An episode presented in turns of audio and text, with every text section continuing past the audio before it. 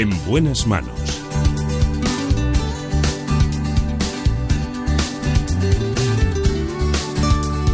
El programa de salud de Onda Cero. Dirige y presenta el doctor Bartolomé Beltrán.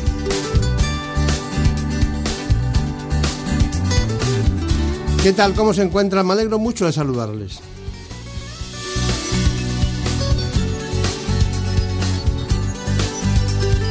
Iniciamos las cosas como se deben hacer, por la higiene bucodental.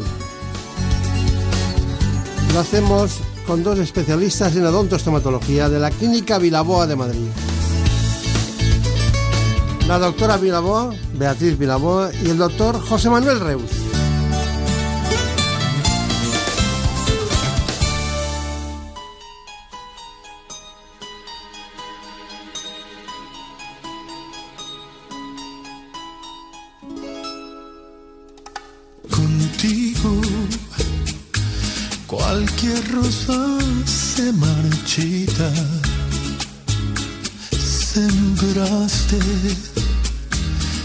Semilla del dolor. Desechas el cariño de este Ya saben ustedes que siempre empezamos con el conocimiento básico de cada proceso, en este caso nuestro informe.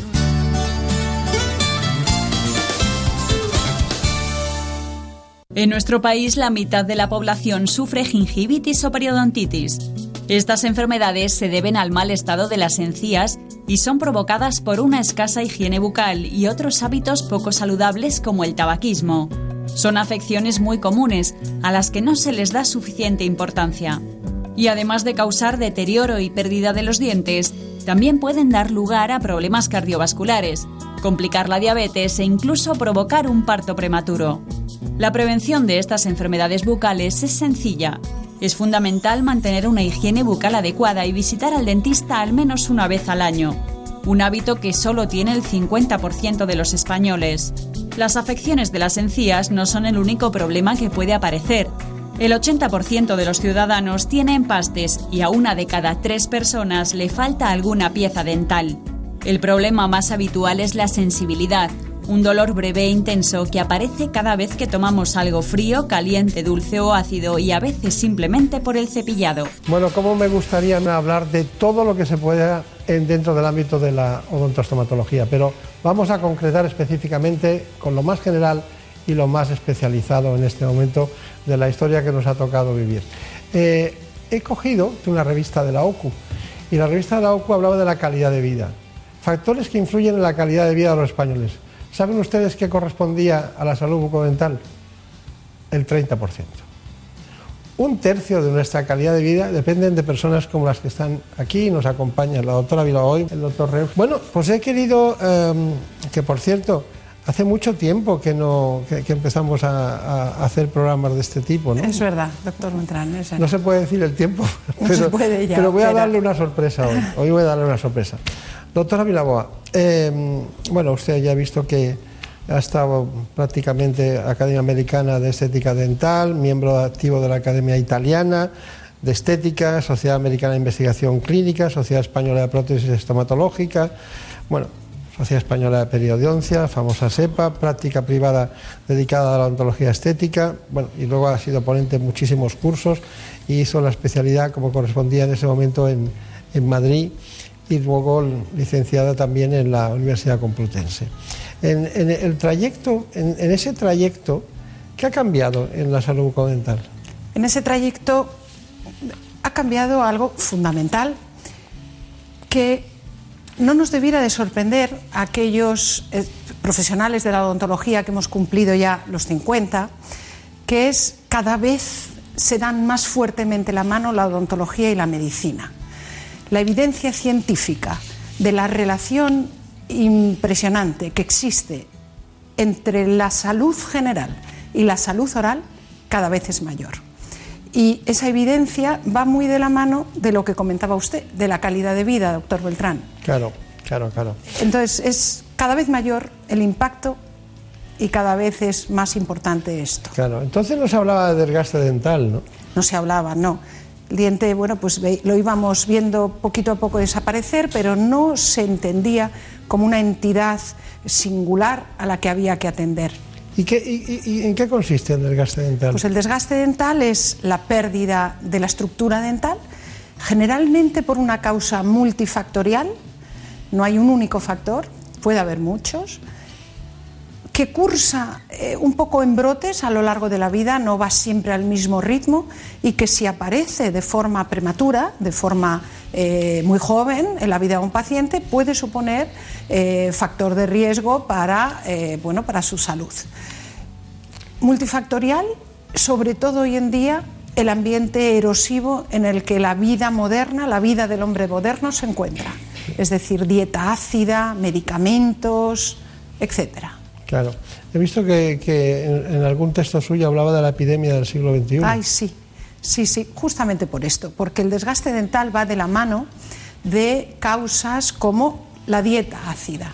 La dieta ácida es las bebidas carbonatadas, los refrescos, los tetrabix de fruta, las frutas bebidas en, batidos, eh, el exceso a veces un deporte excesivo que genera una deshidratación y una fuerza excesiva de desgaste del diente, los medicamentos que disminuyen la fuerza protectora de la saliva, el cáncer y el tratamiento del cáncer es también un factor que hace que el desgaste dental avance más velozmente y todo esto crece de forma epidémica en nuestra sociedad. Incluso la osteoporosis, las mujeres tienen más años. Hombre, y es así, y va de la mano justamente de la mayor longevidad no hay que presumir de llevar 50 años. ¿eh? no hay que presumir, ¿verdad? si usted no, lo hubiera dicho, no nos hubiéramos No lo hubiéramos sabido, pero bueno, pues yo creo que. hay que decirlo Yo creo que hay que decirlo porque no pasa nada, lo importante es vivir, vivir bien y, la calidad de vida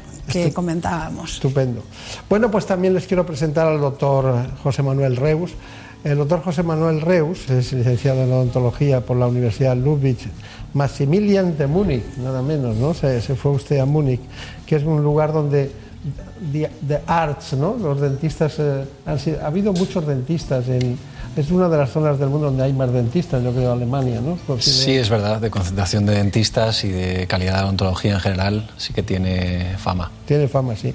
Pero luego se fue usted a la Universidad de California, a Los Ángeles, eh, la, la, famosa UCLA, a hacerse especialista en implantes, ¿no?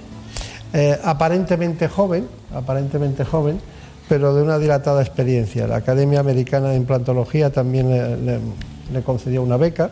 Estuvo usted allí un tiempo y pertenece a todas las sociedades españolas internacionales en relación a American Academy of Osteointegración, la, la de Implanto Dentistry, la, la academia también, hay otra Academia Europea de Osteointegración a la que pertenece.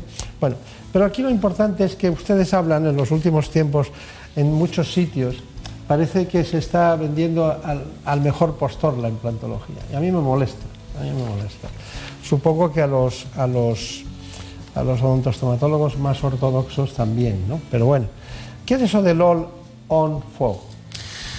Bueno, em, como bien ha dicho usted, em, es verdad que parece que se está extendiendo la práctica de la implantología a ya no solo las clínicas especializadas, los médicos, los dentistas con mejor formación, sino que eh, se está expandiendo a eh, prácticamente todas las clínicas ofrecen tratamientos de implantes a sus pacientes.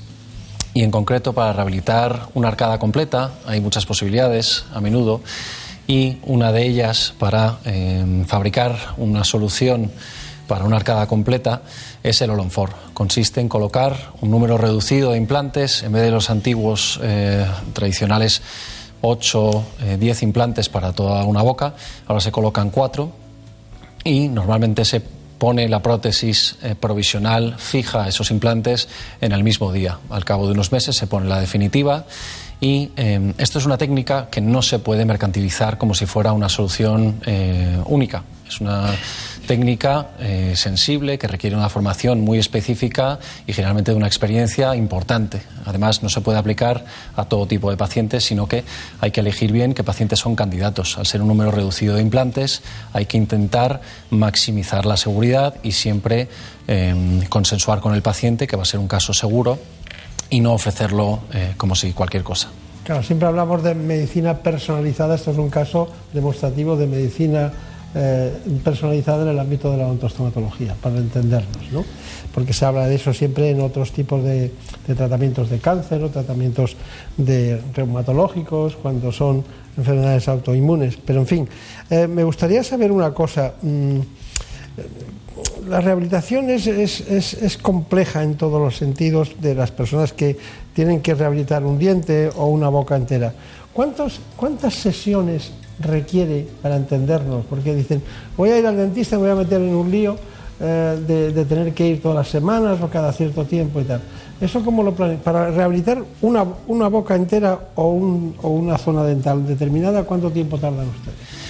Pues creo que es una muy buena pregunta y de hecho eh, creo que tiene mucho que ver con cómo ha empezado en la introducción usted, doctor, porque tiene mucho que ver con la calidad de vida del paciente. Es decir, antes, eh, dentro de todos los protocolos que existían para rehabilitar una boca completa, un paciente con eh, un gran problema funcional oral, eh, se colocaban los implantes, se esperaban unos meses, se rehabilitaba poco a poco o se hacían injertos de hueso que posponían incluso más poco a poco se ha ido tendiendo hacia una implantología inmediata, es decir, eh, poner a funcionar esos implantes desde el minuto en que se colocan, poner una prótesis fija que por supuesto da un confort infinitamente superior a hacer eh, una dentadura de quita y pon durante esos meses de transición.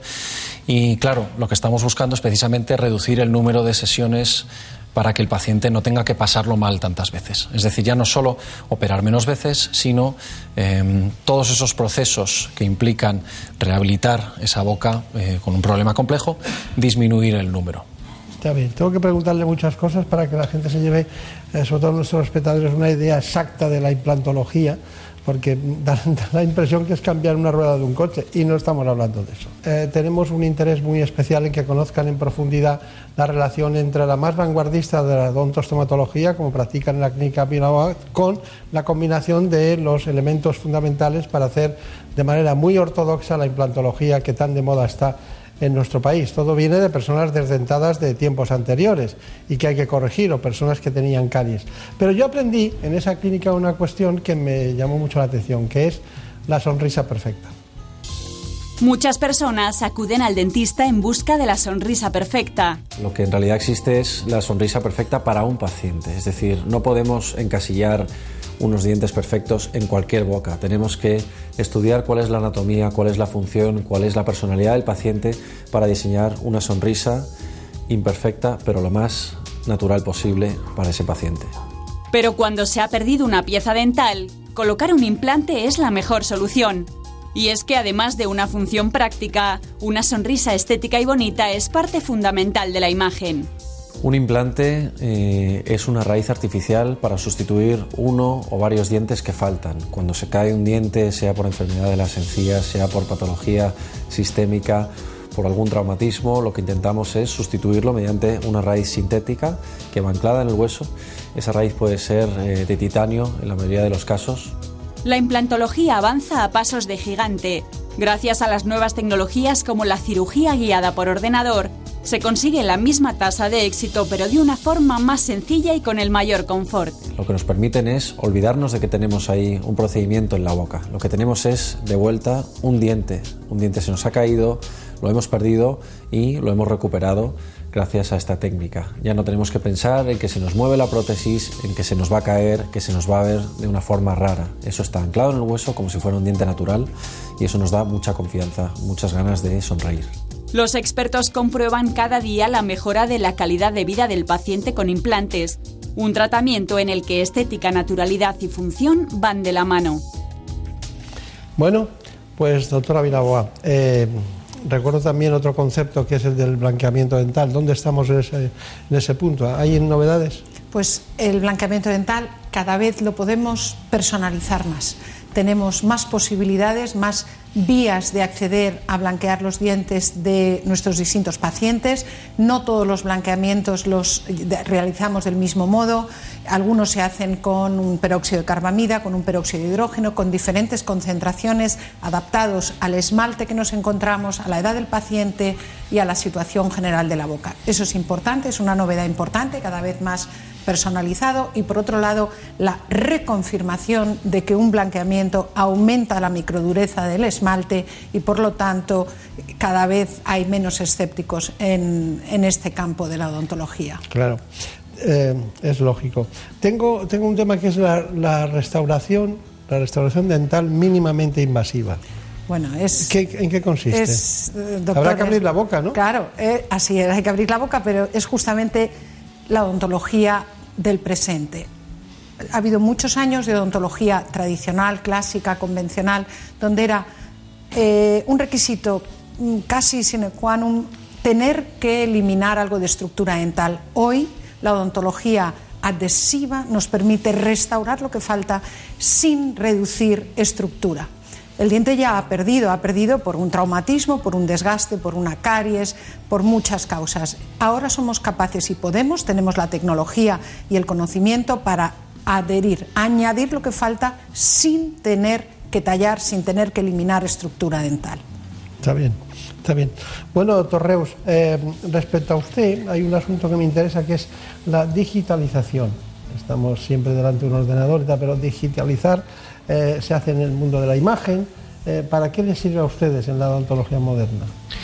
Bien, pues la verdad es que nosotros en la clínica cada vez pasamos más tiempo frente al ordenador porque nos sirve en prácticamente todos los ámbitos, desde el momento en que empezamos a hacer un diagnóstico, haciendo una radiografía en formato digital, una planificación eh, para la cirugía o para la rehabilitación de toda la boca en sistemas de planificación, cirugía guiada, incluso cirugía por navegación, que es una cirugía eh, semi-robotizada, por decirlo de alguna manera, y eh, también a la hora de fabricar los dientes, las prótesis finales ya no se hacen mediante un proceso artesanal de diseño en un molde con cera, con materiales manejados por un artesano que dependía muchísimo de eh, pues muchísimos factores que podían variar, sino que ahora se utilizan máquinas que aumentan muchísimo la precisión, impresoras 3D, fresadoras, em, que por supuesto nos otorgan unas calidades que han supuesto un salto cualitativo importantísimo.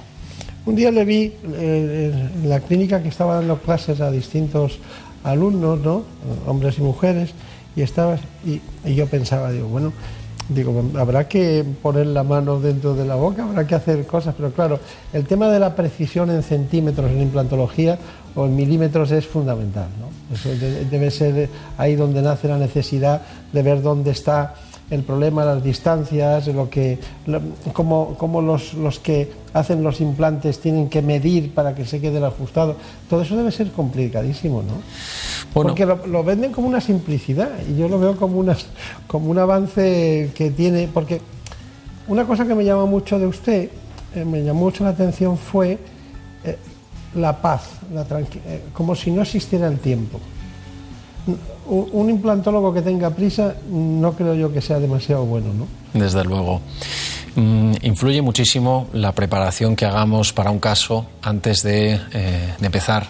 Eso nos da muchísima tranquilidad exactamente y lo que nos permite es no tener que improvisar tanto como se hacía a lo mejor antiguamente. Es decir, visualizar muy muy bien exactamente lo que tenemos, la anatomía, lo que queremos reconstruir, lo que queremos hacer y eh, tener en mente el final y desde luego que las pequeñas variaciones, desviaciones en eh, milímetros eh, influyen muchísimo. En un caso sencillo, yo siempre comparo, eh, para explicárselo a mis pacientes, em, con conducir o con cocinar. Todo el mundo sabe conducir, casi todo el mundo sabe cocinar, pero eh, muy poca gente sabe llevar un coche eh, como un Fórmula 1. Hay casos que son eh, realmente complicados y que no nos admiten ni siquiera décimas de milímetros de margen de error y por eso tenemos que ser muy precisos. Un implante tradicionalmente se colocaba mediante un corte en la encía, se levantaba la encía todo lo que necesitáramos para poder ver el hueso y fresábamos a través de ese hueso para anclar nuestro implante.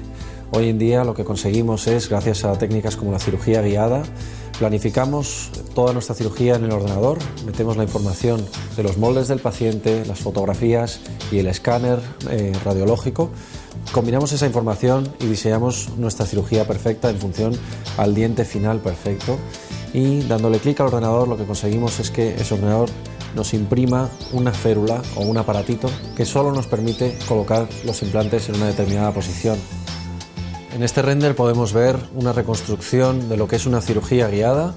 Aquí vemos la anatomía del paciente, esto es con colores simplemente lo que encontramos en boca. Aquí tenemos los dientes que nos faltan pintados mediante un encerado en el ordenador y aquí a la derecha tenemos la anatomía del hueso del paciente. Con lo cual aquí tenemos una combinación de esas dos informaciones, de la parte de la cirugía y de la parte de los dientes, de la prótesis. Y aquí tenemos una imagen de cómo quedaría un implante. Ese implante podemos jugar con él, podemos moverlo, podemos cambiar la angulación para ver cómo quedaría integrado perfectamente en el hueso y también integrado perfectamente para la prótesis final, para el diente que es el que eh, va a tener el paciente. La tasa de éxito de los implantes al cabo de 10 años con la prótesis encima eh, suele ser superior al 90%. Eh, eso depende mucho de cómo se haga por parte del profesional y cuáles sean los cuidados que tenga el profesional y el paciente por su cuenta. Es muy importante tener una higiene muy rigurosa, tenemos que mimar muchísimo nuestro implante y nuestros dientes y si yo hago bien mi trabajo y el paciente se cuida, esos implantes pueden durar muchos, muchos años. Bueno, pues eh, con esa, con esa esperanza se vive, ¿no? Eh, aunque dure muchos años en todos los sentidos. Eh, doctora eh, Beatriz Pilagua, ha disminuido, yo tengo la sensación de que ha disminuido la caries y la enfermedad periodontal. No mucho, pero que ha disminuido. Ha disminuido, ha disminuido, se lleva muchos años combatiendo, muchísimas campañas, bueno, la labor que duda cabe de los medios de comunicación como el de ustedes, las campañas de los ministerios de Sanidad, de Salud, de los colegios profesionales. Sin embargo, no se logra erradicar.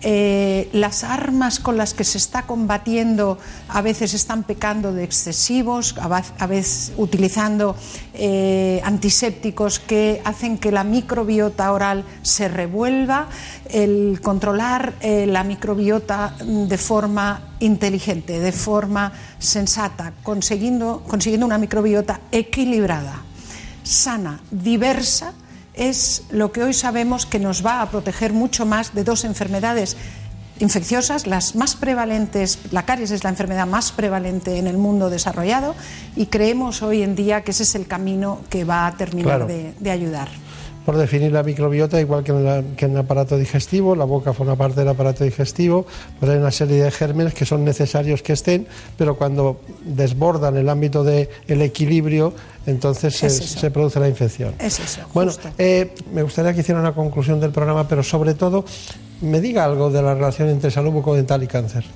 Bueno, la salud bucodental se afecta eh, de forma muy importante cuando el paciente recibe un diagnóstico de cáncer y sobre todo cuando comienza el tratamiento del cáncer.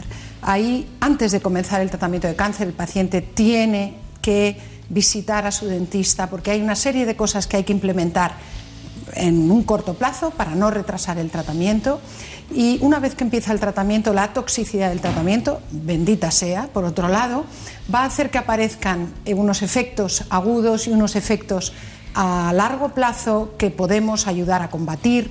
De forma aguda son alteraciones en las mucosas, en los dientes, de forma crónica sobre todo son afectaciones a nivel de glándulas salivares, aparece la serostomía, la falta de saliva, que puede afectar mucho la calidad de vida y que hoy tenemos también posibilidades de controlar. Hay que evitar la, boca seca, ¿no? Hay que evitar la boca seca. Bueno, eh, doctor Reus, como conclusión, usted me gustaría que me hablara si la rehabilitación dentro del ámbito de la implantación es compleja, en qué consiste y lo que quiera usted aportar además al espacio. Bien, yo creo que dentro del mundo de la implantología una de las situaciones más complejas que nos encontramos es una boca con problemas en general, es decir, una boca totalmente sin dientes, un paciente que se quiere rehabilitar con implantes o que tiene muchos problemas en los dientes que tiene, con lo cual necesita una rehabilitación, es decir, volver a dar función a algo que la ha perdido. Eso requiere una serie de citas previas, y requiere una planificación muy precisa. Eso no se puede eh, generalizar y meter a ese grupo de pacientes en un único tratamiento porque antes hay que hacer un diagnóstico importante y un plan más adecuado para ese paciente. La cirugía, desde luego, que se tiene que hacer bien, eso lo damos por hecho, pero, eh, por supuesto, tiene que realizarla un profesional con formación y con experiencia. Eso no está eh, para cualquiera. Y, eh, desde luego, que eh, damos por hecho también que el profesional va a elegir un laboratorio que utiliza unos materiales de alta calidad y que va a hacer un protocolo de mantenimiento para seguir muy de cerca ese tratamiento que se ha hecho, que ha sido un esfuerzo importante y que desde luego que hay que cuidar eh, más que nada, más incluso que los propios dientes. Está bien. Bueno, y sin perder la referencia de que la base está en los odontostomatólogos eh, diríamos de cabecera, por llamarlos de alguna manera, porque es, son de esos especialistas que no, que no sueles cambiar, como es el caso de la doctora Beatriz y Débora Vilaboa en la clínica Vilaboa.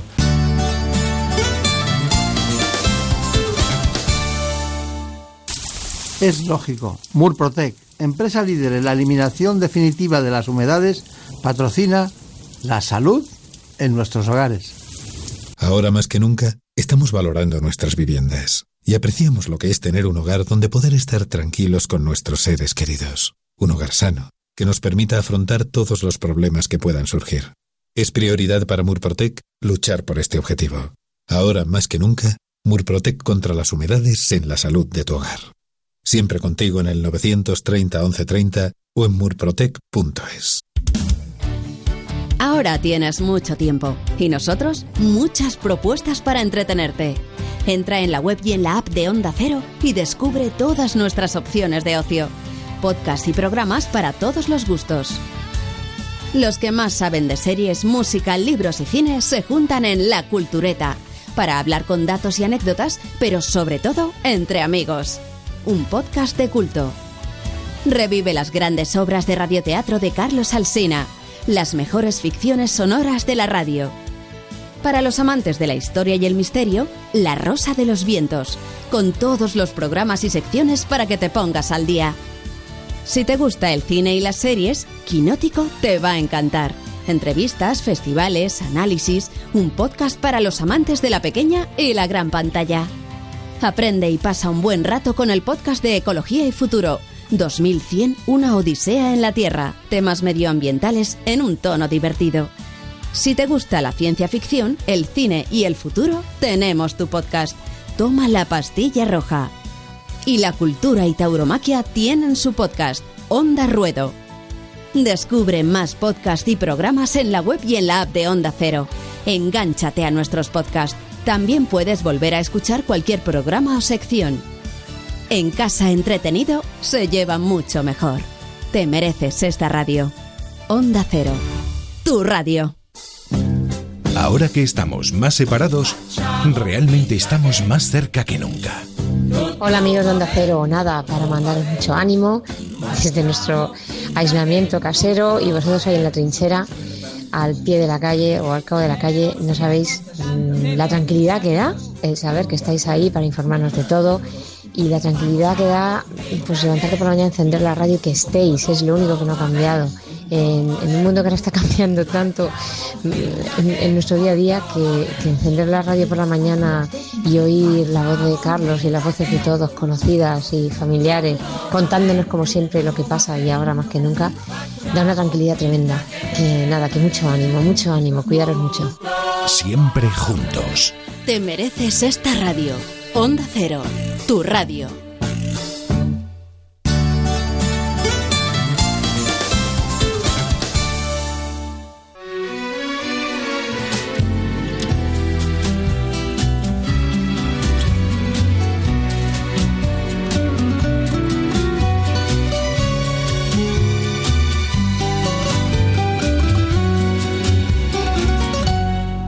Desde que estuve niña en La Habana, no se me puede olvidar.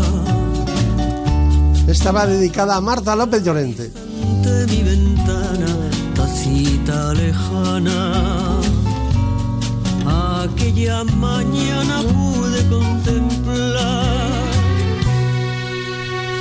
las olas de la caleta quieta, quieta.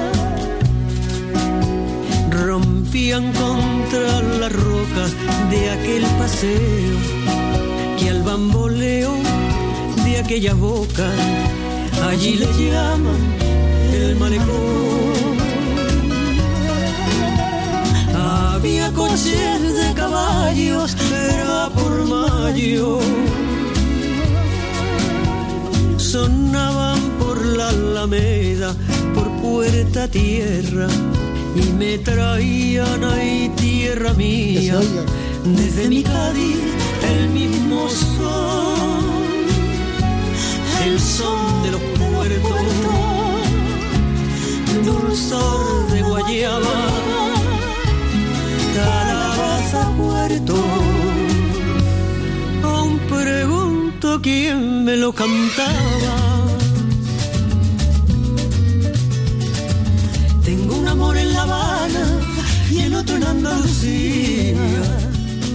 No te yo a ti, tierra mía. Pero hay un amor intangible muy poco egoísta en el mundo, es la relación médico-paciente. Dedicamos este, esta música, este espacio, a uno de los grandes amantes de la música, el presidente del mejor colegio de España, para mí, Pedro Hidalgo, el doctor Pedro Hidalgo.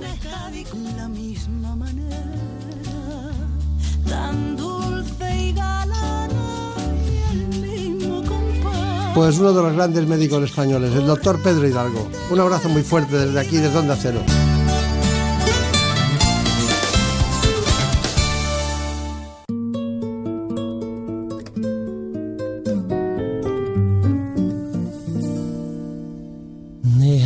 Esta noche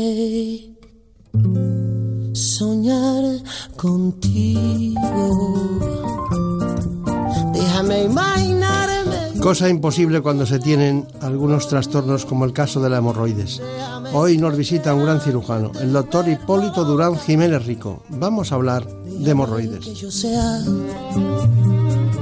quien te quite la ropa.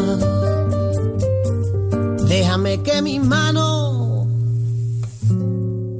rocen la tuya.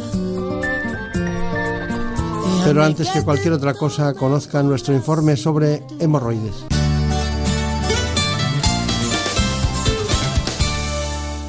Se estima que cerca de 20 millones de personas en España padecen hemorroides, una enfermedad de la que apenas se habla pero que puede alterar gravemente la calidad de vida. Son muchas las causas que provocan su aparición, pero sin duda las más importantes son el estreñimiento, el sedentarismo, el embarazo, el parto, una alimentación inadecuada, la toma de algunos medicamentos y permanecer mucho tiempo de pie.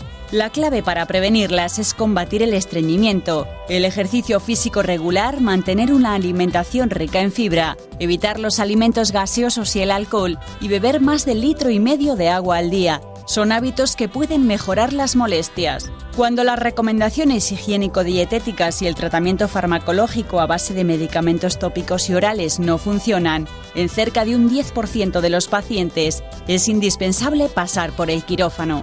Bueno, la verdad es que es un tema, un asunto muy espinoso en todos los sentidos, que muchas personas no lo cuentan nunca, eh, porque tiene poca sociología la hemorroides. Eh, incluso hay pacientes que les gusta socializar la enfermedad y contar lo que le han hecho los médicos y me pusieron esto y lo otro. En hemorroides se lleva silenciosamente cuando van al especialista en muchas ocasiones es tarde y tienen que recurrir a técnicas eh, quirúrgicas. Bueno, ahora nos acompaña un gran especialista, es cirujano general del aparato digestivo, eh, ha practicado la docencia, la investigación y la asistencia en ese ámbito, en la universidad, concretamente en Alcalá de Henares, pero estuvo en el Bierzo, en una ocasión trabajando al principio como cirujano en el Bierzo, en el Hospital del Bierzo. Eso está muy bien, porque allí sí que tienes que estar operando todo el día, no hay mu- muchísimas más cosas que hacer más que disfrutar de una región en la que su padre fue ya catedrático en Castilla y León, concretamente en Valladolid, Hipólito Durán Sacristán, uno de los grandes de la cirugía española en todos los sentidos, fue presidente de la Academia Nacional de Medicina, y yo lo mezclo porque honrar a los padres es una cosa que siempre, eh, ya saben ustedes, en este espacio lo hacemos porque el sentido de trascendencia y la enseñanza implícita, eh, el saber detalles eh, de un quirófano, lo saben mejor muchas veces los que han convivido cada día con esa preocupación que lleva implícita el cirujano de ver cómo estará mañana el paciente. ¿no? Son cosas que se llevan en el, corazón y en el conocimiento y el aprendizaje. Pues nada, tenemos un, un gran invento familiar que es el doctor Hipólito también, Durán también, Jiménez Rico. Bueno, eh, eh, ¿hay alguna cuestión que quiere usted añadir? Porque le he traído para hablar de hemorroides, pero esto no es el objetivo de su vida, aunque me dicen los compañeros del hospital, del Grupo Hospital de Madrid, que dice no, nosotros que las haga el doctor Durán y, y se la mandan. Pero ya me ocurrió con el tiroides. Sí, Sí, son temas que, que en el centro de gravedad de la cirugía general, pues mm, son importantísimos porque los- el que los padece los tiene, pero resulta que caen en sus manos, ¿no? Sí, sí, sí. El, no, añadir, agradecerte las palabras que has tenido de deferencia a mi padre, que bueno, pues que ya más recientemente falleció y le tendré siempre presente y fue el que me introdujo en el mundo de la cirugía. Además de ello, efectivamente, como comentaste inicialmente, la gente suele esconder el padecimiento que tiene por sus hemorroides, pues porque socialmente está mal visto y efectivamente la gente no suele compartir esta dolencia. Bueno, siempre defendemos una postura en el Hospital de Madrid. Tendrás más o menos interés por una patología, pero en concreto nos consideramos cirujanos generales y el aparato digestivo. Y en la, aludiendo concretamente a las hemorroides, efectivamente es una patología con una prevalencia altísima. A lo largo de su vida, cualquier persona habrá tenido hasta un 40-50% de, de, de las personas a lo largo de su vida ha tenido al menos un, un episodio de hemorroides y por lo tanto, aunque esté, aunque sea socialmente un poco complicado y comprometido hablar de ellos, la, la prevalencia de la enfermedad está ahí y por supuesto hay que saber ofrecerles alternativas de tratamiento y, y de curación. Claro. Según datos de nuestro departamento de documentación, la mitad de la población española va a tener hemorroides en algún momento de su vida. o sea, Efectivamente. bueno, en uno u otro grado, ¿no? Pero luego ya hablaremos de temas concretos como es el caso del embarazo. ¿no? nos, nos introducimos en este campo, en las hemorroides. Bueno, hay, mm, hace poco, hace poco yo hablé con usted por un, por un caso eh, que había, que teníamos y, y usted le puso un tratamiento conservador, pero también indicando algunas cuestiones. No sé qué grado sería de hemorroides, ahora me dice cómo las miden ustedes, cómo las valoran, pero quiero decirle que está muy bien. Se Eh, fue a su país, me era, alegro, eh, efectivamente. está muy bien porque estuvo, estuvo aquí, reclamó la atención eh, medio urgente desde, desde un hotel de Madrid y venía de Panamá Sí, concretamente. efectivamente, recuerdo perfectamente al paciente. Y pues está bien. está Lo bien. celebro, Y estaba celebro. muy contento porque, claro, venir a España y tener que estar en la cama con dolor es, es muy diferente. ¿Qué hizo usted en ese caso? Eh, ¿Qué es lo que hicimos? Yo creo que hay una desinformación generalizada en relación a las hemorroides. En un porcentaje muy pequeño se va a precisar cirugía, no más del 5 o 10%. En definitiva, las hemorroides con esos hábitos higieno-dietéticos, cada, prácticamente todas se curan. Se tiende a abusar de las pomadas con corticoides y con anestésicos locales. Y no digo que estén mal si la, la clínica más preponderante en ese, en ese momento es picor, sobre todo picor, no tanto dolor como picor. Pero no hay que abusar de esas pomadas, porque en definitiva en la patogenia del hemorroide está muy vigente el hecho de que tengamos un canal anal alto en su presión. Nosotros controlamos la presión del canal anal contrayendo, relajando el esfínter anal externo. Ese lo manejamos con nuestra propia voluntad, pero concéntrico a ese esfínter anal externo hay uno interno de musculatura lisa, y no quiero entrar en detalles, que no controlamos con la voluntad. Entonces muchas veces si yo consigo relajar ese canal interno, disminuyendo la presión de ese esfínter anal interno, la hemorroide tendrá mucha menor congestión. Y lo que hice con el paciente al cual usted hacía alusión, en definitiva fue recomendarle baños con agua caliente porque la aplicación húmeda caliente nos va a relajar ese esfínter interno y al relajarlo hará que la hemorroide esté menos prolapsada, menos congestionada. Y también recomendarle venotónicos, que es un conjunto de, bueno, de, de- de principios activos en forma de distintos medicamentos que lo que hacen es potenciar el tono, la elasticidad de la pared de la hemorroide y con esto favorecer a que esta hemorroide esté menos congestionada y menos dolorosa. Hay unas hemorroides, hay algunas hemorroides traicioneras que, tienen un cáncer detrás. Sí, bueno, eh, eh, no, quiero asustar a nadie. No, no, no, es muy infrecuente que así sea, pero lógicamente, no tanto, o sea, tenemos hemorroides internas y externas. Las internas son las que están dentro del canal anal, por encima de una línea que la llamamos pectínea, que luego podrán prolapsarse y asomar hacia afuera y las hemorroides externas están por debajo de esa línea pectínea. Las externas son más dolorosas habitualmente porque tienen una rica inervación sensitiva, cosa que no ocurre con las internas. Las internas duelen porque se prolapsan o se trombosan. Bueno, probablemente en relación al, aspecto que usted me pregunta, en la literatura científica habrá algún caso aislado, pero genéricamente, afortunadamente, una hemorroide externa no suele asociarse a, un cáncer un cáncer un cáncer de canal anal, por así decirlo, ¿no? Es poco, poco, muy poco frecuente. Yo en mi vida profesional no recuerdo ningún caso así. Pero ahora seguimos hablando de las hemorroides, lo siento mucho, perdónenme, y sobre todo su relación con el embarazo, ya que es la época en que una mujer suele sufrir esta patología por primera vez en su vida. Y es que entre el 25 y 35% de las embarazadas padecen hemorroides. Hay diferentes factores favorecen la aparición de hemorroides durante el embarazo y sepan que hay algunas medidas que pueden prevenir la aparición de hemorroides durante la época de gestación. Por tanto, ante todo eso, enseguida le preguntaremos al especialista, nuestro invitado, el doctor Hipólito Durán. Hipólito Durán Jiménez Rico. Enseguida hablamos con él, pero antes les quiero recordar a todos ustedes que tenemos un informe sobre este asunto, la relación entre embarazo y hemorroides. Entre el 25 y el 35% de las embarazadas sufre hemorroides. De hecho, la gestación suele ser la primera vez en que las mujeres padecen este trastorno.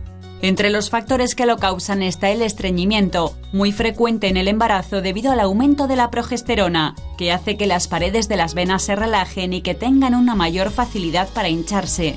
Por otro lado, el peso del bebé aumenta la presión sobre las venas del área pélvica y la vena cava inferior, que es encargada de la circulación de retorno de la parte inferior del cuerpo. Para evitar su aparición debemos llevar una dieta rica en fibra, realizar ejercicios de gimnasia pélvica, hacer actividad física, evitar estar sentada mucho tiempo y por último en situación de reposo es preferible tumbarse sobre el lado izquierdo, en la mayoría de los casos, las hemorroides desaparecen por sí solas después de dar a luz.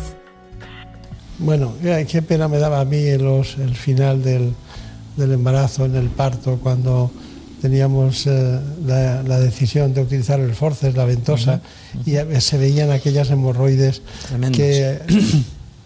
¿Cómo lo vive usted? ¿Qué, nos quiere indicar? ¿Qué, es, lo que ha pues, aprendido de eso? Eh, me alegra la, emisión de este vídeo porque recientemente a mi consulta eh, acudió una mujer puérpera, había, había dado a luz recientemente eh, con unas hemorroides grado 4, quiere decir que las hemorroides están fuera en todo momento y son irreductibles, no pueden entrar en el canal anal están totalmente congestionadas, son profundamente dolorosas y tenemos que recordar que durante el embarazo, como no, pero también durante el puerperio, hay una serie de medicamentos que por la lactancia, lógicamente, no se pueden prescribir. Eh, la, paciente vino eh, con un estado de ansiedad tremendo porque estaba sufriendo un dolor anal agudo intensísimo de varios días de evolución y el, objeto es calmarle, tranquilizar y decirle que la solución es sencilla, es insistir en los mismos procedimientos que cuando hacíamos alusión al, otro paciente. Tratar de relajar ese canal anal, puesto que el efecto mecánico del útero gestante ya no está, por lo tanto se va a resolver a buen seguro de forma espontánea, pero tenemos que ayudarlo. ¿Cómo? Relajamos el esfínter interno, le, recomendaba a la paciente que tuviera baños de asiento tranquilos en la bañera, prolongados 10, 15, 20 minutos, que incluso se estimulara y se manejara, se, masajeara la zona del canal para procurar favorecer que la hemorroide volviera a entrar y los venotónicos famosos son medicamentos que sí se pueden prescribir durante el embarazo e incluso durante el periodo de la lactancia.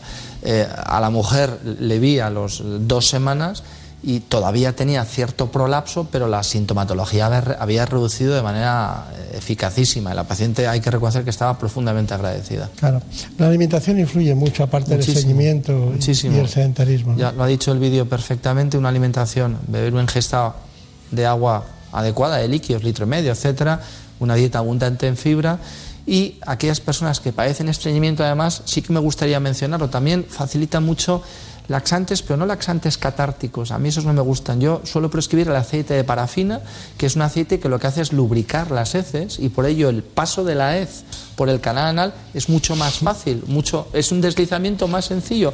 Resulta un poco embarazoso hablar de estos temas, pero el mecanismo del sangrado del hemorroide es porque la hez más o menos sólida rasca el hemorroide. El aceite de parafina es un, es un buen aliado para el tratamiento de las Me hemorroides. porque parece usted un clásico de la medicina, porque todavía no hemos hablado de la cirugía. Ah, sí, no, y entonces claro, está sí, sí, un sí. cirujano hablando de los tratamientos. Sí, y sí, sí, sí, sí. demuestra que usted llega a la cirugía cuando debe, no cuando. Cuando no hay mayor remedio. Claro, No hay más remedio. El estrés y el consumo de comida rápida ralentizan el tránsito intestinal. Comer a deshoras, beber poca agua y tomar grasas saturadas son igualmente factores de riesgo que pueden desencadenar la aparición de las temidas hemorroides. Reducir al máximo el consumo de alcohol y tabaco, practicar ejercicio y mantener una estricta disciplina en los horarios de las comidas son hábitos saludables que ayudan a regular los movimientos intestinales, lo que reduce el estreñimiento y por tanto la aparición de hemorroides. La fibra es el mejor aliado contra el estreñimiento. Además, regula el azúcar, equilibra la flora intestinal y ayuda al corazón. 30 gramos al día son suficientes para que nuestro cuerpo funcione como un reloj. La manera más saludable para obtener la fibra necesaria es seguir una dieta equilibrada y consumir alimentos que la contengan de modo natural. Las legumbres como los guisantes, los cereales, especialmente los integrales y los frutos secos, tienen una abundante cantidad de fibra. También frutas como el kiwi o las fresas y verduras como las alcachofas o las espinacas. Bueno, eh, era el embarazo, pero era para las hemorroides, para evitarlas, ¿no? Era el tratamiento adecuado. Bueno, eh, vamos con la cirugía. Eh, Con brevedad, esquemáticamente, ¿cuáles son las técnicas que usted utiliza y en qué momento? Voy a procurar ser conciso porque el número de técnicas es grande, es importante. Y esto en cirugía tiene su connotación un tanto negativa. Cuando existen muchas técnicas para una cosa es que no todas son suficientemente eficaces. El, el ejemplo son los juanetes. Efectivamente, es un ejemplo perfectamente traído. Mire, eh, le decía con anterioridad, grado 1, las hemorroides están siempre dentro, grado 2, están dentro, cuando hace esfuerzo defecatorio sale, salen fuera y cuando deja ese esfuerzo vuelve a entrar. Hemorroides grado 1, grado 2 son hemorroides pequeñas. ¿Cuándo se suelen operar? Cuando a pesar de las medidas higienodietéticas sigue el paciente sangrado, que es la gran indicación de las hemorroides pequeñas, que sangran por el roce del contenido fecal en el canal anal. En ese tipo de hemorroides yo recomiendo una ligadura con banda elástica. Es decir, es un procedimiento que se puede hacer de manera, si no ambulatoria, en hospital de día, dos, tres, cuatro horas después del procedimiento quirúrgico. Se puede hacer con anestesia local, preferimos que el paciente esté un poco sedado y consiguen esa pequeña hemorroide introducir una bandita elástica que lo que va a hacer es estrangularla y eh, ulteriormente a los días eh, con el estrangulamiento de la hemorroide esta eh, se necrosa y desaparece. Importantísimo la ligadura de bandas en las hemorroides por encima de la línea pectínea internas, nunca externas. Cuando son grandes, la ligadura de banda a mí no me gusta y lo que hacemos habitualmente es una hemorroidectomía convencional, que es una técnica quirúrgica que está denostada, pero que desde mi punto de vista, si se hace con cuidado, esmero y meticulosidad, no hay que desdeñarla, porque hay una realidad vigente. La hemorroidectomía es la técnica bien realizada que menos índice de recurrencia tiene. Últimamente en hemorroides radio intermedio estamos aplicando un tratamiento muy novedoso, que es la radiofrecuencia. Sí. Y de manera preliminar estamos contentos. Pero a grandes rasgos yo creo que es ligadura de banda, hemorroide pequeña, interna, insisto en ello, por favor, y eh, hemorroide de tamaño grande, la hemorroidectomía convencional, bien realizada, de forma meticulosa, y últimamente estamos empleando la radiofrecuencia. La hemorroidectomía, que usted ha citado varias veces, que la ve como una técnica que a veces está denostada porque, bueno, es, es quitar la hemorroides en realidad, quitar los sacos hemorroidales, eh, ligar bien, ¿Sí? ligar con, precisamente, y luego seguir un tratamiento adecuado para que el pos- la postcirugía sea, esté bien conducida, ¿no? Está muy bien. Bueno, pero hay muchos, eh, aparte de todo eso, eh, hay muchos pacientes que, que tienen una fisura anal y, y escuece, pica, molesta, eh, cuando se duchan y por muy higiénicos que sean al cabo del día, tienen una, una situación. Dice, ¿qué, qué piensa de la fisura anal? La fisura anal es otra patología muy prevalente y muy relacionada con, las, eh, con el estreñimiento y con las personas que por sus circunstancias laborales tienen que estar mucho tiempo de pie, etc. La clínica de la fisura anal es sangrado y mucho dolor. La fisura anal genera un dolor agudo importante y es motivo de, asistencia al, a la clínica, al consultorio del cirujano. Es una llaguita que acontece siempre en el último centímetro del margen anal, cara posterior, la fisura es en cara posterior. Y eso sí que, eh, permítame usted la aclaración, se debe claramente a una hipertonía del esfínter anal interno famoso al que referíamos antes. Esa hipertonía es responsable de que esa llaguita, como la sangre nunca le va a llegar a esa mucosa, no se puede cicatrizar y no cierra. Y esa contractura salvaje del esfínter interno es el causante del dolor.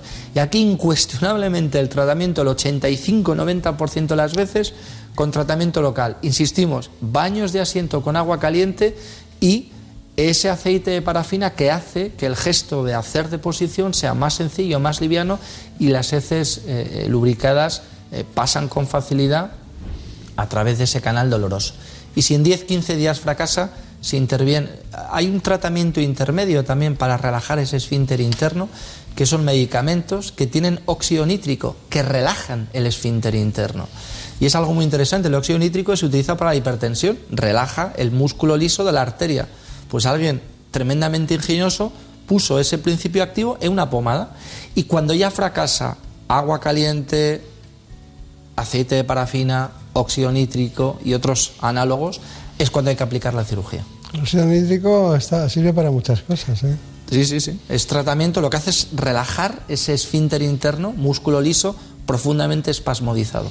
Está bien, está bien. Bueno, eh, hay una cuestión. Usted, eh, estamos en fin de semana y usted, bueno, pues ha operado durante la semana. De todo lo que ha operado, ¿qué es lo que le ha llamado más la atención? Eh, siempre en eh, la, filosofía de los cirujanos que estamos en, el Hospital María Norte San somos cirujanos generales.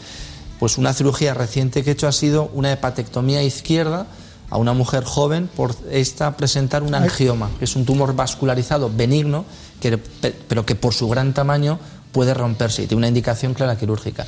Probablemente esa es la cirugía que más me ha, gustado la ha semana tenido que hacer una EMI, es decir, la mitad del hígado prácticamente. Bueno, quitamos, hemos quitado el segmento 2 y 3, que es una sectorectomía lateral izquierda. Pero vamos, es una cirugía que hay que tener, eh, bueno, hay que tener experiencia en cirugía hepática para hacerla. Claro, claro.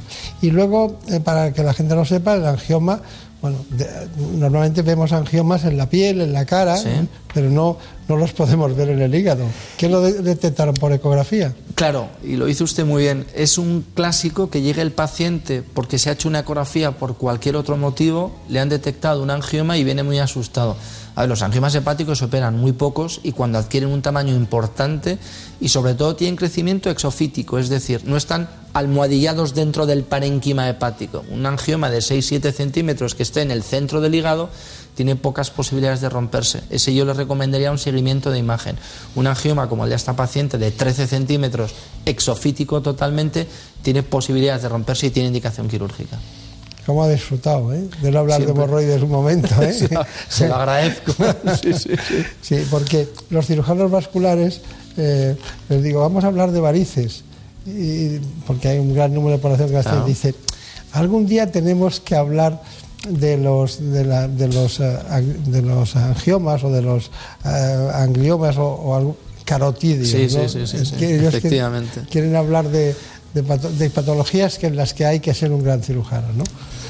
Que, ahí hay fronteras, claro. Eh, técnicamente son más demandantes. Una resección de un hemangioma hepático es más demandante que una hemorroidectomía, lógicamente. Claro, claro, Bueno, yo he dicho lo del doctor Hipólito Durán Sacristán, su padre, eh, que en paz descanse, he hablado de él, pero no se hacen a la idea, se creen que es una diferencia con usted.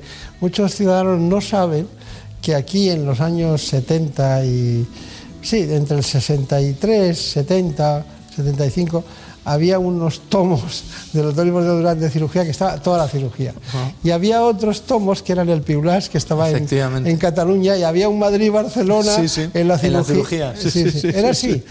Sí, bueno, yo en esa época era. Sí, sí, ¿no? Lo dice usted perfectamente. Había una escuela quirúrgica o catalana, es que tampoco quiero incidir en la rivalidad, pero sí, sí, eran los dos grandes tratados de patología quirúrgica y bien sea cual fuere eh, la, la, universidad, unos apostaban por el Piulat y otros apostaban por el, el Durán Sacristán, que eran... Yo el Piulat, la verdad que eh, me pido disculpas, no recuerdo cuántos tomos eran, el Durán obviamente eran tres tomos y era... Antes la patología quirúrgica una asignatura en tres años, cuarto, quinto y sexto de medicina, y Yo cada te- año era un tomo.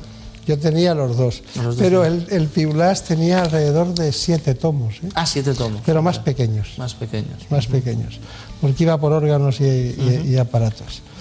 Bueno, ha sido un placer. Incluso he conocido muchos ayudantes de su padre, el doctor Porro, Ah, sí, efectivamente. sí, en Valladolid, sí, Sí, sí, hacía traumatología y ortopedia. sí, sí, sí, sí. Bueno, son- es- no se arrodillaban de milagro cuando estaban con el jefe. Eran otros tiempos. Eran otros eran, eran otros tiempos, no tiene nada que ver. Sí, pero el paciente no ha cambiado. El paciente no ha cambiado y la vocación de servicio al paciente tampoco. Tampoco. Un placer. Un placer el mío. Que sea muy feliz. Cuídese. Muchísimas gracias. Gracias.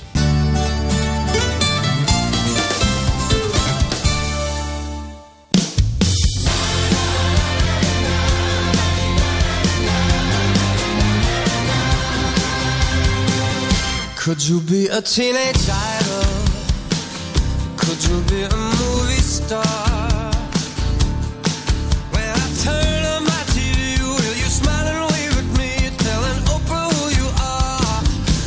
You want to be a rock star with blue-eyed bunnies in your bed? Mm. Well, remember when you rich that you sold yourself for this. You'll be famous cause you're dead. So don't go higher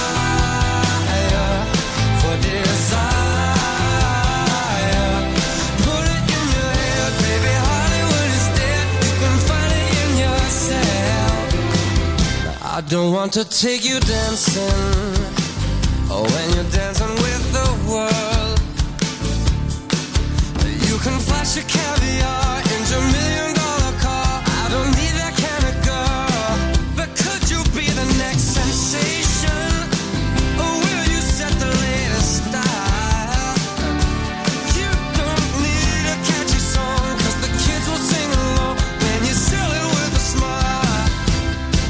go higher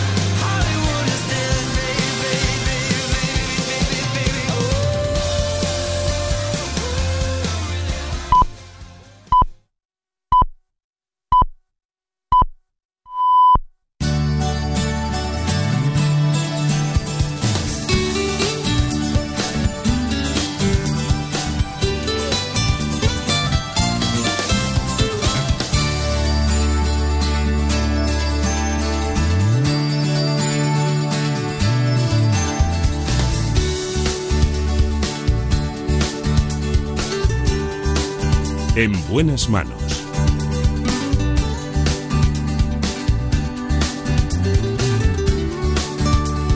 El programa de salud de Onda Cero. Dirige y presenta el doctor Bartolomé Beltrán. Iniciamos ahora mismo la segunda hora de este espacio en el que, como siempre, ya saben ustedes, está en la producción Marta López Llorente. Hoy, en la realización, David Fernández.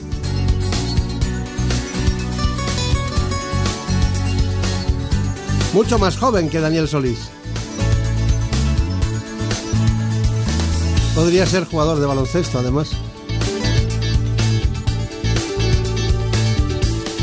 Le viene bien a Marta López Llorente cambiar de pareja.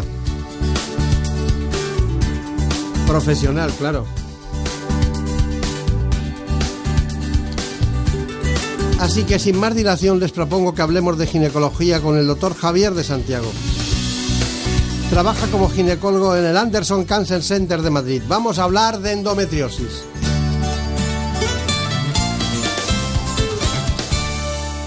La endometriosis es una enfermedad que afecta a entre un 10 y un 15% de la población femenina en edad fértil. En España se estima que la sufren 2 millones de mujeres, sin embargo sigue siendo una gran desconocida. Este trastorno femenino, en ocasiones hereditario, consiste en la presencia de mucosa del endometrio fuera de la cavidad del útero, hasta en los pulmones u otras partes del cuerpo. Los síntomas pueden variar mucho de una paciente a otra, dependiendo de dónde se sitúe el tejido endometrial, pero los más comunes son dolor pélvico, reglas dolorosas, molestias en las relaciones sexuales e incluso problemas de fertilidad. Para tratar el dolor y evitar que la enfermedad siga desarrollándose, suelen ser efectivos los anticonceptivos orales, pero a veces es necesario el abordaje quirúrgico. En la actualidad se trabaja para lograr un diagnóstico precoz de la endometriosis y para desarrollar nuevos fármacos que permitan curar definitivamente este trastorno. Bueno, estamos ante un tema médico, ginecológico, de primera importancia para la, la salud psicológica, para la actitud o el comportamiento de muchas mujeres que mes a mes vienen teniendo dolor y que en muchas ocasiones acaban teniendo infertilidad si no caen en manos de cirujanos, de médicos, de especialistas en ginecología expertos en el tema. Según el Ministerio de Sanidad, una de cada diez mujeres puede tener endometriosis. Para mí es una de las grandes eh, disciplinas dentro de la ginecología. De hecho, me elegí esa clase en la Universidad Complutense cuando actuábamos como profesores desde el Gómez Ulla. Me elegí porque era complicada explicarla y sobre todo muy difícil de, de entender por parte de la mujer, porque las cosas están fuera de su sitio. Lo vamos a dejar ahí y eso causa muchos trastornos. Bueno, pero hoy eh, hemos encontrado un especialista que también tiene predilección eh, en todos los sentidos por esta especialidad y concretamente esta disciplina, este capítulo de la endometriosis que venía perfectamente detallado en el libro que estudiamos casi todos, eh, que venía una serie de teorías, porque hay teorías sobre la endometriosis, no está definido todavía. Es el doctor Javier de Santiago. ¿A qué era así eso? Era así- Así es, así es, y así sigue siendo un poquito, ¿no? Quiero decir que era más fácil incluso en los libros cuando lo estudiábamos que en la práctica clínica cuando uno se dedica a ella, ¿no? O sea, fíjate cómo cambia la cosa. Ya era difícil entonces y ahora entenderla cuando uno la trata Claro. parece incluso a veces más. Además, les da la impresión a muchas mujeres que las diagnostican endometriosis en una ecografía de que tienen algo que puede ser maligno, ¿no? Es que puede ser maligno.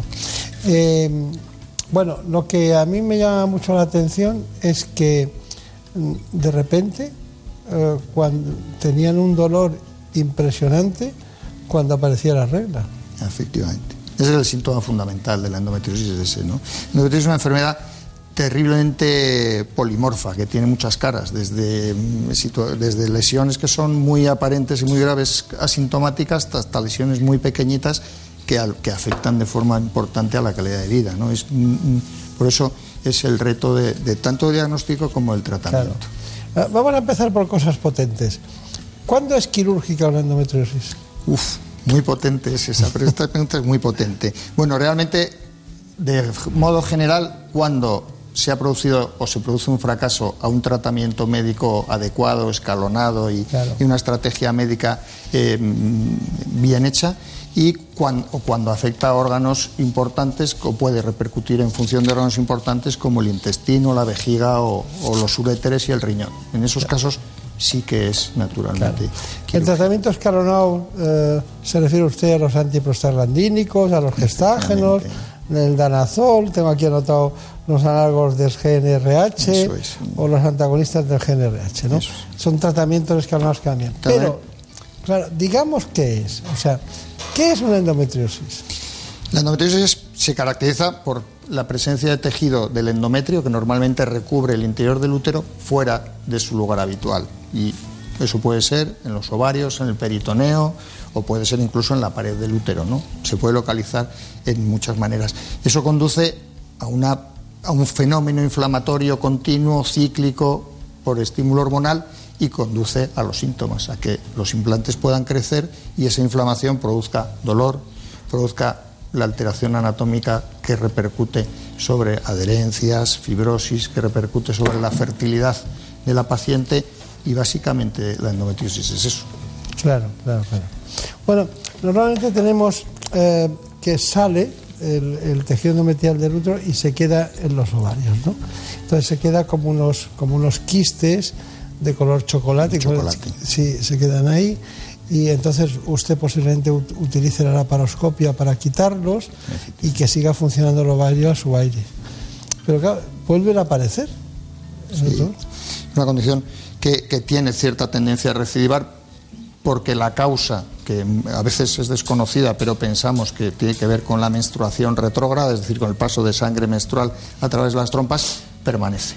O bien porque no se ha quitado de todo, del todo el endometrioma o los implantes de endometriosis. ¿no? Esas son las dos causas. La recidiva es por la regla, por eso utilizamos medicam- tratamientos hormonales que tratan de influir sobre la regla, o bien que no haya, o bien que sea menor la cantidad de sangre menstrual, o que o anular la regla por, ese, por, por- por esa vía. Lo pasan muy mal. ¿eh? Muy mal, muy mal. Es una enfermedad terriblemente incapacitante. Hay cosas que sí que hay que decir de ella, como que es que es- tiene un coste social, sanitario y personal muy alto, muy alto y muy importante. Y hay estudios que, que- que catalogan incluso que la, pérdida, incluso en coste económico, de 10.000 euros al año cada paciente en general, una paciente con endometriosis sintomática, ese es el coste Y sanitario. luego el drama de que cuando van al baño o cuando incluso tienen dolor de espalda, incluso tienen molestias. Eh, ¿Ha visto usted? Yo lo leí descrito en uno de los manuales que hemos estudiado, que había hasta fuera de la matriz, había endometrio, hasta en la nariz podía haber. La nariz, efectivamente, sí, es la- lo que llamamos en el concepto general como la endometriosis extragenital. De hecho, la primera descripción anatomopatológica de la endometriosis, que la hizo Samson, mm, alguien que describió una de las teorías, fue una endometriosis peritoneal con afectación del estómago y con afectación de, de órganos eh, del abdomen. Claro, claro. Eh, es que es muy sorprendente porque nadie se explica cómo puede llegar hasta ahí. Efectivamente. Es, es- la teoría inicial es la menstruación retrógrada, pero eso es un hecho muy habitual. Cuando hacemos la paroscopia o, hace- o operamos en, en pacientes que están con la regla, es muy frecuente que veamos sangre dentro de la cavidad. ¿Por qué unas mujeres sí que tienen o desarrollan la endometriosis? ¿Por qué otras no? Ahí hay pues, teorías inmunológicas, teorías de ambiente inmunológico local que pueden favorecer el que los implantes sigan adelante, otras mujeres no. Ahí tenemos un, campo de investigación muy importante y, en eso sí se está avanzando poco a poco y con estudios en fase 1, pero estamos avanzando. Claro, no mata. Y eso hace que, se, que a lo mejor... Y luego la incidencia no es tan alta como para dedicar miles de millones de euros como hacen con el cáncer, ¿no? Bueno, la incidencia es muy alta. 15% de población femenina con endometriosis, no todas van a tener sintomatología, pero sí que produce un terrible impacto, como digo, la, la incidencia es mucho más alta que muchos tumores y Pero es mucho más prevalente, claro, pero, pero, pero claro, el tema es ese, que es una enfermedad benigna, ¿no? No, y que se acaba con la edad. Y se acaba con la edad. es que es terrible. Así es, eso. una enfermedad hormonodependiente que mejora. No siempre mm, desaparece en la sintomatología con la menopausia, pero sí que suele mejorar con la menopausia. Claro, claro. Bueno, me gusta mucho estar con un ginecólogo que sepa de, de cáncer y que sepa de, estas patologías. Bueno, como son usted retos, ¿verdad? En el Anderson, ¿no? Es como estar en un, en un salón juntos charlando de esto, ¿no? Bueno, eh, nosotros seguimos con la medicina más estática, ¿no? que también tiene su fisiología y su dinámica y todas aquellas cuestiones. Bueno, hay un asunto y es que una paciente, que es lo más importante, ¿no? Esther Sanguino, de 43 años, fue diagnosticada y fue intervenida por usted. Y entonces ha, ha estado dispuesta a contarnos eh, su experiencia. Me diagnostican la endometriosis eh, a los 40 años a través de un quiste en el ovario, que es un quiste endometrial, eh, y bueno, es ese momento en el que la enfermedad da la cara, eh, pero probablemente y con casi total seguridad la enfermedad venía de atrás, tal y como me explicaron. Los síntomas que yo padecía con la endometriosis eran de dos tipos. Hasta el momento del diagnóstico eran unas menstruaciones muy abundantes, muy dolorosas, muy largas y, y bastante invalidantes. A partir del diagnóstico, eh, ese dolor se cronifica hasta unos 28 días al, al mes. Entonces ahí empieza otro tipo de dolores como dolores lumbares, eh, en la espalda, en las piernas, cólicos, indigestiones. Estos síntomas afectaban a mi calidad de vida de manera muy significativa porque intentas llevar un ritmo de vida normal y no puedes. A nivel anímico empiezas a, dudar de ti misma porque, bueno, eh, se te olvida que estás enferma y piensas que probablemente a lo mejor eres tú la que, la que eres una, una floja. Sin embargo, lo que te dicen los especialistas es que las endometriósicas desarrollan un umbral del dolor muy alto. Después de tres años muy duros de lucha, eh, llegué a la consulta de un especialista que dio con la solución. Esta pasaba por, por una intervención quirúrgica en la que había que limpiar todas las adherencias del tejido endometrial que hubiera dentro de mi cuerpo. A partir de ahí eh, la recuperación fue exponencial, eh, fue muy rápida, eh, a los 15 días estaba sin analgésicos y al mes ya estaba haciendo prácticamente vida normal. Yo a las mujeres que puedan estar pasando por lo mismo en estos momentos quisiera lanzarles tres mensajes. Eh, que no pierdan la esperanza porque hay soluciones a esta enfermedad crónica. Eh, que no duden de sí mismas porque están enfermas pero pueden curarse. Y que busquen y busquen al especialista que puede llegar a darles esa solución. Muy bien, qué bien lo cuenta, ¿no? Cuenta perfecto. No es que yo quisiera encontrar una paciente de este estilo para cada caso, porque no, no se lo merece nadie, pero bueno, eh, es- ha sido muy ilustrativo, ¿no? Eh, 43 años. 43 años. eh, eh, normalmente el flujo más de pacientes es más joven, ¿no? Más joven, sí. Sin duda el, espectro de edad eh, pues está en, mujeres de edad fértil entre 25 y 35 años, efectivamente, ¿no? Pero bien es cierto que, vemos mujeres eh, también un poco cada vez, eh, no cada vez más, sino mujeres que llevan mucho tiempo sin diagnóstico, pero mucho tiempo padeciendo síntomas. El retraso del, diagnóstico del tratamiento es del diagnóstico y, por tanto, un tratamiento adecuado es la norma. ¿no? Entre 8 y 11 años de retraso de tratamiento desde los primeros síntomas, cuando, cuando todavía podemos realmente hacer cosas y repercutir sobre la enfermedad, es la norma. Claro. ¿Hace usted en alguna ocasión una, una la- laparoscopia preoperatoria para comprobar dónde se mete o no? Muy poquitas veces, ya muy pocas veces lo hacemos. La laparoscopia realmente para diagnosticar la enfermedad lo hacemos en, en muy escasos ca- mm, número de casos en que dudamos mucho del diagnóstico. Realmente antes sí que eh, era preceptivo hacer una laparoscopia diagnóstica, pero hace muchos años que, abandonamos de hacerla porque de forma mm, clínica y con la ecografía o con otras pruebas complementarias ah, atinamos mucho en el diagnóstico. Bueno, estamos ante un caso que cuesta curar, quizás que no se cure el proceso ese, diríamos, biológico que la produce, pero es una mujer que quiere tener hijos, ¿no? Y, y a veces o no ovula o, o tiene alteraciones en las trompas como consecuencia de el plastrón ese que ocupa los dos ovarios. ¿Qué hacemos? Claro. Eso es, un dato muy importante porque el tratamiento de, verdad para evitar la progresión de la enfermedad o incluso la cirugía va un poco en contra del, deseo reproductivo. Utilizamos muchas veces tratamientos hormonales que anulan la posibilidad de un embarazo, anulan la regla, anulan la función del ovario o anulan la, atrofian el endometrio y entonces imposibilita un embarazo. Eh, en este sentido, el tratamiento de la mujer que quiere fer- fertilidad actual en, en este, en el momento que hacemos el diagnóstico o que quiere una fertilidad futura es distinto. Muchas veces cuando el, el problema de una paciente con endometriosis es la infertilidad, tenemos que trabajar codo a codo con los especialistas de reproducción especialistas de reproducción y muchas veces recurrir a técnicas de reproducción asistida. ¿no?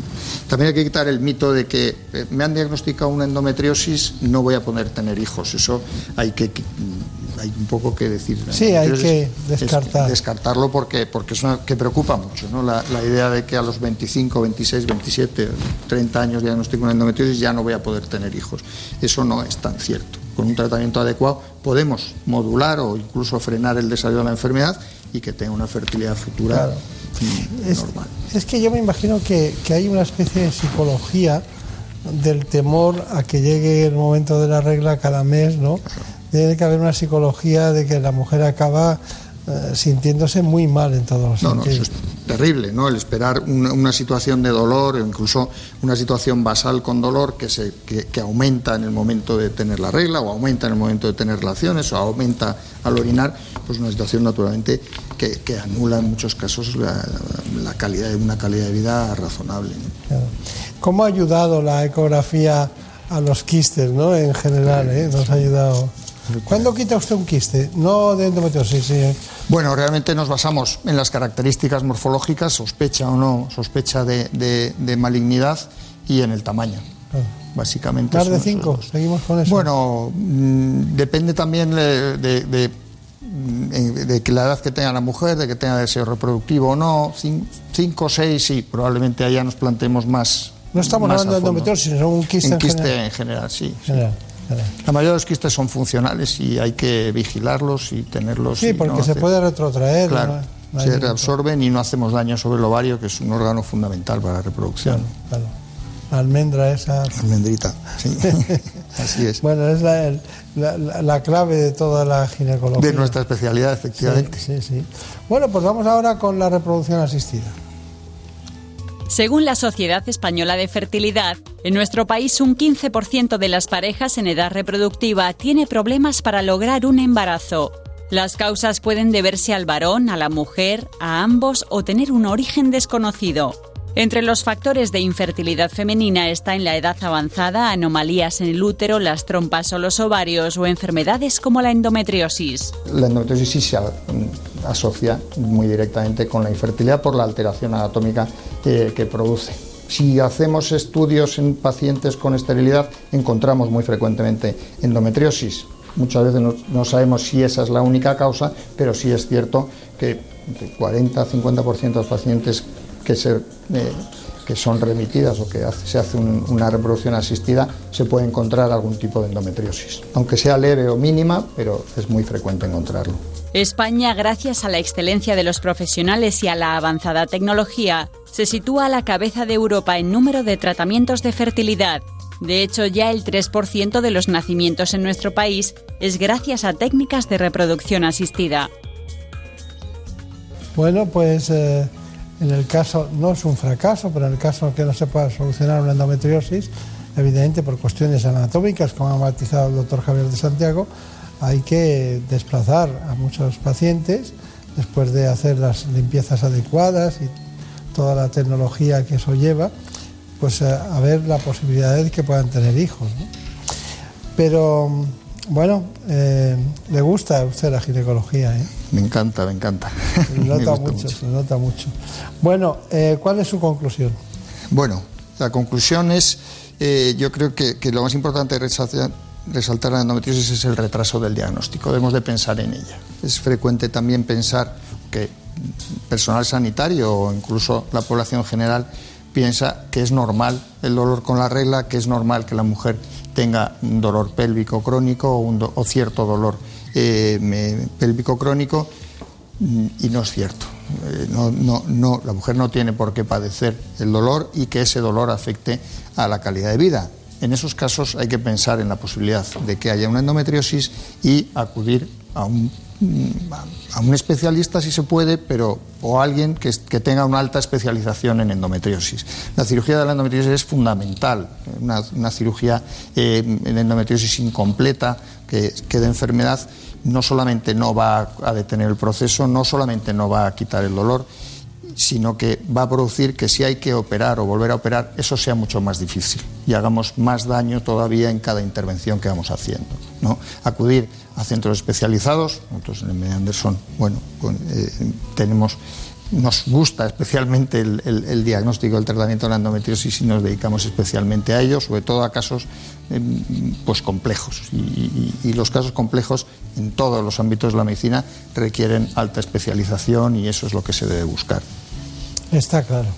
Bueno, pues ha sido un placer. Hemos tardado en conocernos, pero bueno, nos sirve para los dos impulsarnos ese afecto por, por esta especialidad.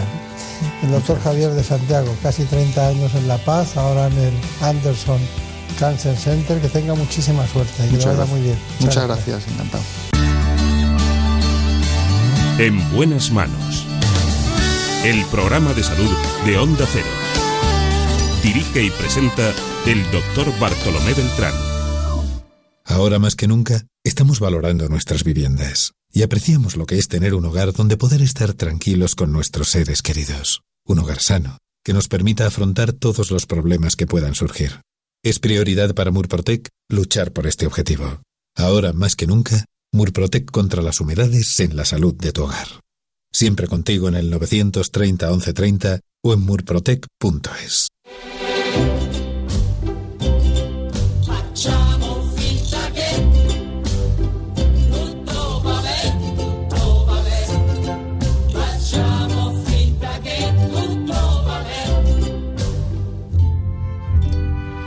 Soy Carlos Alsina quiero agradecerte que estés compartiendo tu día a día con nosotros.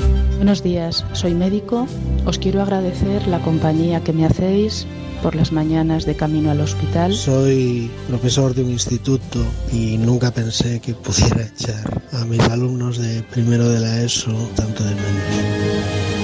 Hola, señor Carlos. Estoy aquí en casa pintando con la pelota aquí adentro de hinchable a jugar con mi padre. Mi hija está a punto de hacer 19 meses y está en esa fase en que es un bicho, en que no se para, en que para ella todo es un juego.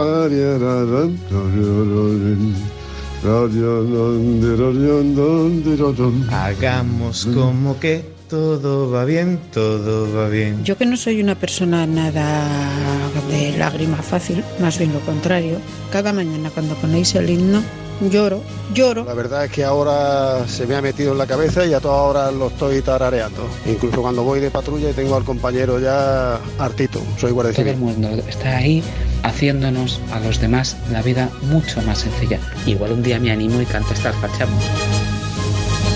Pasamos todo el día en el camión, en el camión, para que a la gente no le falte el papelón. Facciamo finta che tutto va bene, tutto va bene. La canto todas las mañanas y me pongo contento pensando que la familia de mis amigos está bien. Facciamo finta che tutto va bene. Gracias por hacer la radio entre todos. Te mereces esta radio. Onda Cero, tu radio. Cada día hay más aficionados al running, pero si echamos la vista atrás, veremos que no siempre ha sido un deporte para todos.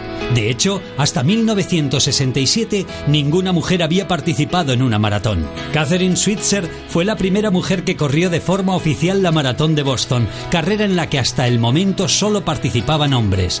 Con el número 261 en su dorsal, llegó a la meta rompiendo la barrera del género en una de las maratones más importantes del mundo.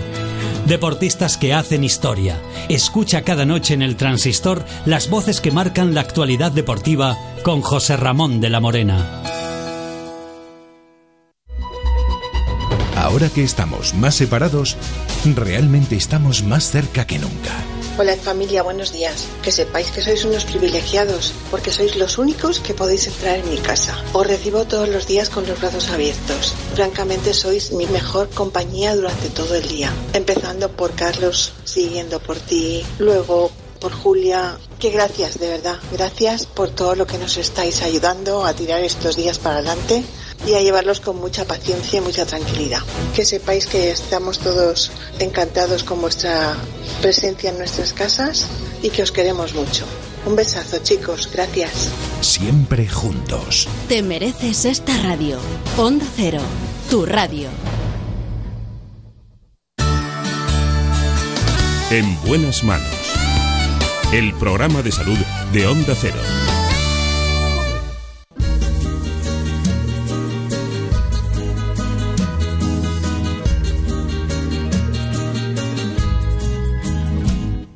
Tiempo que te quede libre, si te es posible, dedícalo a mí, a cambio de mi vida entera, o lo que me queda que te ofrezco yo.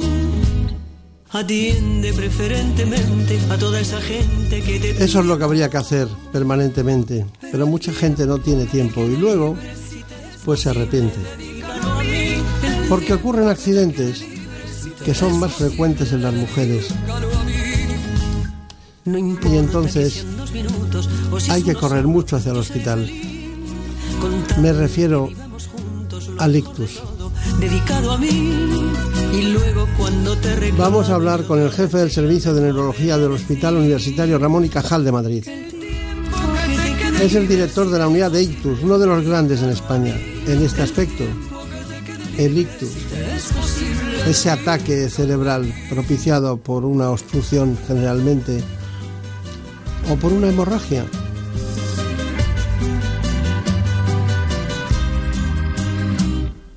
el tiempo que te quede libre, si te es posible, dedícalo a mí.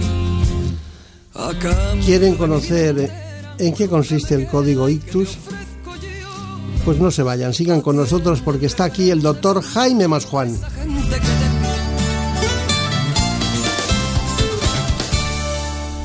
El 5% de los españoles mayores de 65 años ha sufrido un ictus, una enfermedad cerebrovascular que afecta cada año en nuestro país a unas 120.000 personas. Se trata de una de las enfermedades neurológicas más prevalentes. Es la primera causa de muerte en la mujer y la segunda en hombres. Y además es la primera causa de discapacidad en el adulto. De hecho, la mayoría de los pacientes sufre secuelas y más de 300.000 españoles presentan alguna limitación en su capacidad funcional tras haber sufrido un ictus. Los síntomas más comunes son pérdida brusca de entendimiento o habla, pérdida de fuerza, de equilibrio o ceguera sin causa aparente. Los factores de riesgo son el colesterol alto, la diabetes, las enfermedades cardíacas, la obesidad, el estrés, el tabaco, el sedentarismo, la hipertensión y la edad. Hasta el 90% de los casos se podría prevenir porque tiene relación directa con los factores de riesgo. Por eso, un adecuado tratamiento y control de los signos de alarma son imprescindibles para reducir la incidencia de esta enfermedad. Está con nosotros hoy el doctor Jaime Masjuan, trabaja como jefe del servicio de neurología del Hospital Ramón y Cajal de Madrid. También lo hace en el Ruber Internacional, de la capital de España, Madrid. Pero hoy viene aquí para hablarnos de un asunto de gran interés, de gran interés sobre todo prospectivo y de cara al futuro, porque aumentan las cifras, los datos de esta patología, el ictus. Bueno, doctor Jaime Masjuan, bueno, usted tiene, lo siento, pero más de 20 años de experiencia en este ámbito y siempre ha sido coordinador de la unidad de ictus y después como jefe de servicio es responsable también de esa área específicamente. ¿no? No le da tiempo, siempre le buscan eh, para dar conferencias, para reuniones internacionales, para... Sí, en estos 20 años de experiencia hemos vivido una revolución absoluta en lo que es el campo del, del ictus, de los ataques cerebrales, de tal manera que una enfermedad que antes podíamos hacer poco por los pacientes cuando ocurría, hoy ha cambiado el pronóstico, si actuamos rápidamente y conseguimos disolver esos, esos trombos. ¿no? Y también Claro. es muy importante lo que es la prevención. De todas maneras, es la, la urgencia neurológica, eh, diríamos, eh, más frecuente o la más importante. Es la más frecuente y la más importante, porque hablamos de salvar vidas y salvar discapacidad en un corto periodo de tiempo. Eh, la atención precoz es fundamental. ¿Por qué no nos habla de ese asunto? Desde que alguien nota algo, porque no es un aura como, como la migraña, pero las personas a veces notan cierta inestabilidad, como si se fundieran los plomos, por decirlo de alguna manera. Sí, el ictus es el ataque cerebral, de tal manera que en nuestro cerebro algo está ocurriendo, generalmente es por una obstrucción de una arteria o bien porque se rompe y hay un área del cerebro que deja de funcionar. Por eso hablamos de ictus o ataque cerebral y eso se manifiesta con una serie de síntomas pues, bastante característicos, como son la dificultad para hablar, la pérdida de fuerza en un brazo o en una, en una pierna, problemas en la vista o alteraciones de la coordinación, del equilibrio y siempre suceden habitualmente de modo súbito y con el gran hándicap que tenemos a diferencia del infarto de miocardio es que muchas veces o la mayoría de las veces no hay dolor de cabeza, que es un signo de alarma importante y eso hace que muchos pacientes no reconozcan esto como una enfermedad tremendamente grave y en vez de solicitar urgencia, ayuda médica urgente, lo que hacen es quedarse en casa esperando que se les pase. Ese es el grave error para no activar lo que se llama el código ictus, que no es otra cosa que una actuación sanitaria en escalones, que tiene que ser rápidamente desde que el paciente o el familiar detecta esos síntomas, llamar al 112 para que ese paciente llegue a una unidad de ictus en el menor tiempo eh, posible para que los neurólogos allí podamos actuar y decidir si hay que someterle a una, intervención quirúrgica, someterle a un tratamiento con un fármaco o alguna otra actuación que tenemos que, que conocemos. Si sigue usted hablando, hacemos el programa entero de un tirón. Porque a veces, eh, bueno, es muy interesante todo lo que ha dicho, todo lo que ha dicho pensaba preguntárselo. Vamos por partes. La primera, ¿es cierto que el 30% eh, de los pacientes tienen un aviso y se quedan en su domicilio? No tanto, es menor. Es alrededor de un 10% de los pacientes tienen unos síntomas transitorios, pueden durar unos minutos, generalmente menos de una hora eso es lo que llamamos ataque isquémico transitorio. Cuando eso ocurre, es necesario que se haga un buen estudio cardiológico y neurológico para ver por qué ha ocurrido y poder establecer las medidas de prevención para que no ocurra lo que es el, el infarto cerebral que puede venir después, generalmente en la primera semana. Bien. Ataque isquémico transitorio. A mí me da la impresión de que asistimos a muchos ataques isquémicos transitorios, que, que, hay mucha gente que lo tiene y que lo superan y luego siguen para adelante. ¿no? Sí, porque a veces como los síntomas solamente duran 5 o 10 minutos, se pueden malinterpretar como un aura de una jaqueca, como una bajada de tensión y eso hace que muchos de estos pacientes pues luego lleguen tarde a las urgencias de los hospitales cuando llegan ya con el, con el ictus eh, establecido, que es mucho más difícil de curar en las mejores condiciones es mucho más fácil, mucho más sencillo y mucho más eficaz claro. lo que es la prevención. Pero mira una cosa, los factores de riesgo para poder prevenir. Yo tengo aquí anotado hipertensión. Es fundamental. Enfermedades cardíacas, o sea, patología cardíaca. Diabetes, diabetes. Aumento del colesterol. Eh, consumo de alcohol, de tabaco alguna droga. Sedentarismo y obesidad. Es, es, que prácticamente mm, es muy difícil no encontrar alguno de los factores de riesgo en, en los españoles en general. Es muy difícil porque quien no tiene, el que tiene, bueno, síndrome metabólico, en cuanto tienes hipertensión arterial, diabetes y obesidad, sedentarismo, ya, ya estás metido en el lío, ¿no? Es decir, sí, que... los factores de riesgo vascular son muy frecuentes. A partir de cierta edad casi todo el mundo tiene alguno de ellos, incluido la propiedad, que como la propiedad que es un factor de riesgo, lo que se trata es de no acumular muchos de ellos, porque según vamos acumulando el porcentaje de pacientes que van teniendo ictus o enfermedades cardíacas son muchísimo mayores que si solamente tenemos uno. Claro. Eh, según la Organización Mundial de la Salud, eh, se, se, estima que en los próximos 25 años la incidencia de ictus va a aumentar, según mis datos, casi un 27%. Es brutal. O sea, estamos. O sea, y a mí me da la impresión de que es muy difícil de parar. Es muy difícil de parar porque donde está creciendo fundamentalmente el número de ictus es en dos grupos de poblaciones importantes. Uno son las personas mayores, que siendo España uno de los países con una esperanza de vida mayor, pues cada vez eso va a ser imparable porque cada vez estamos viviendo más y la ictus, aunque puede ocurrir a cualquier edad, es muy frecuente, es mucho más frecuente a partir de los 65 años porque se relaciona con estos factores de riesgo que hemos hablado y arritmias cardíacas.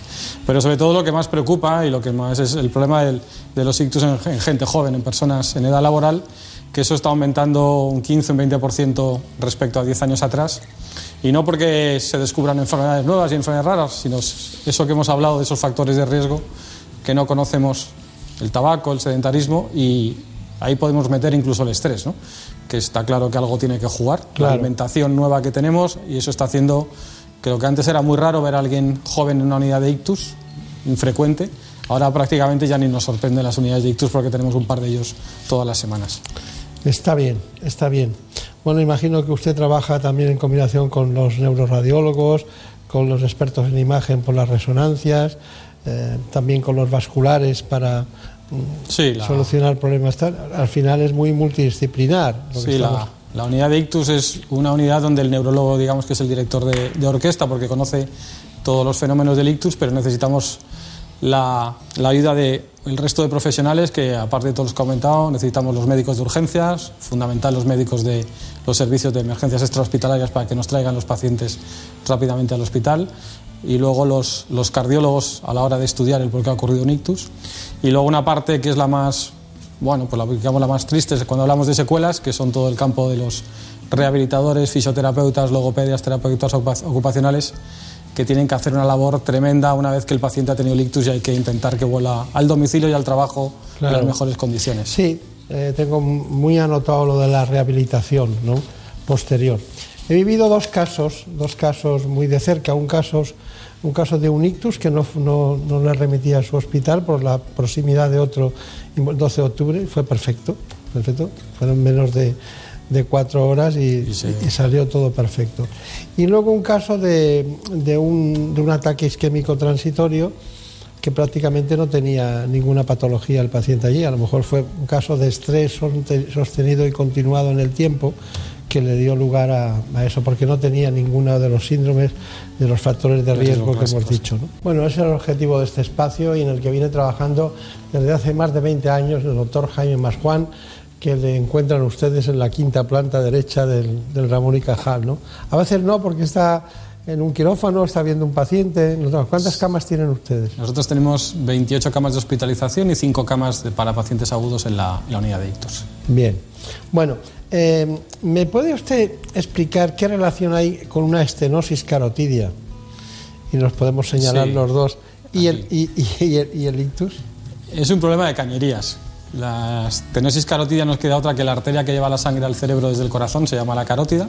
Cuando tenemos muchos de estos factores de riesgo, especialmente el tabaco, la hipertensión y el colesterol alto, pues se nos va obstruyendo por dentro una especie de acúmulo de grasa, que es lo que se llama la placa de arteriosclerosis, y se va acumulando y va estrechando esa cañería de tal momento que en un momento dado, o bien se desprende un trozo de esa, digamos, entre pues, eh, grasa y migra hacia una arteria del cerebro, produciendo una oclusión de la arteria, un trombo, y produce una zona, una lesión en el cerebro por que esa zona del cerebro pues no le llega la sangre y si no se quita ese trombo pues muere y dependiendo del tamaño de la arteria que se haya cerrado, cuanto más grande es el tamaño de la arteria, más lesión cerebral hay.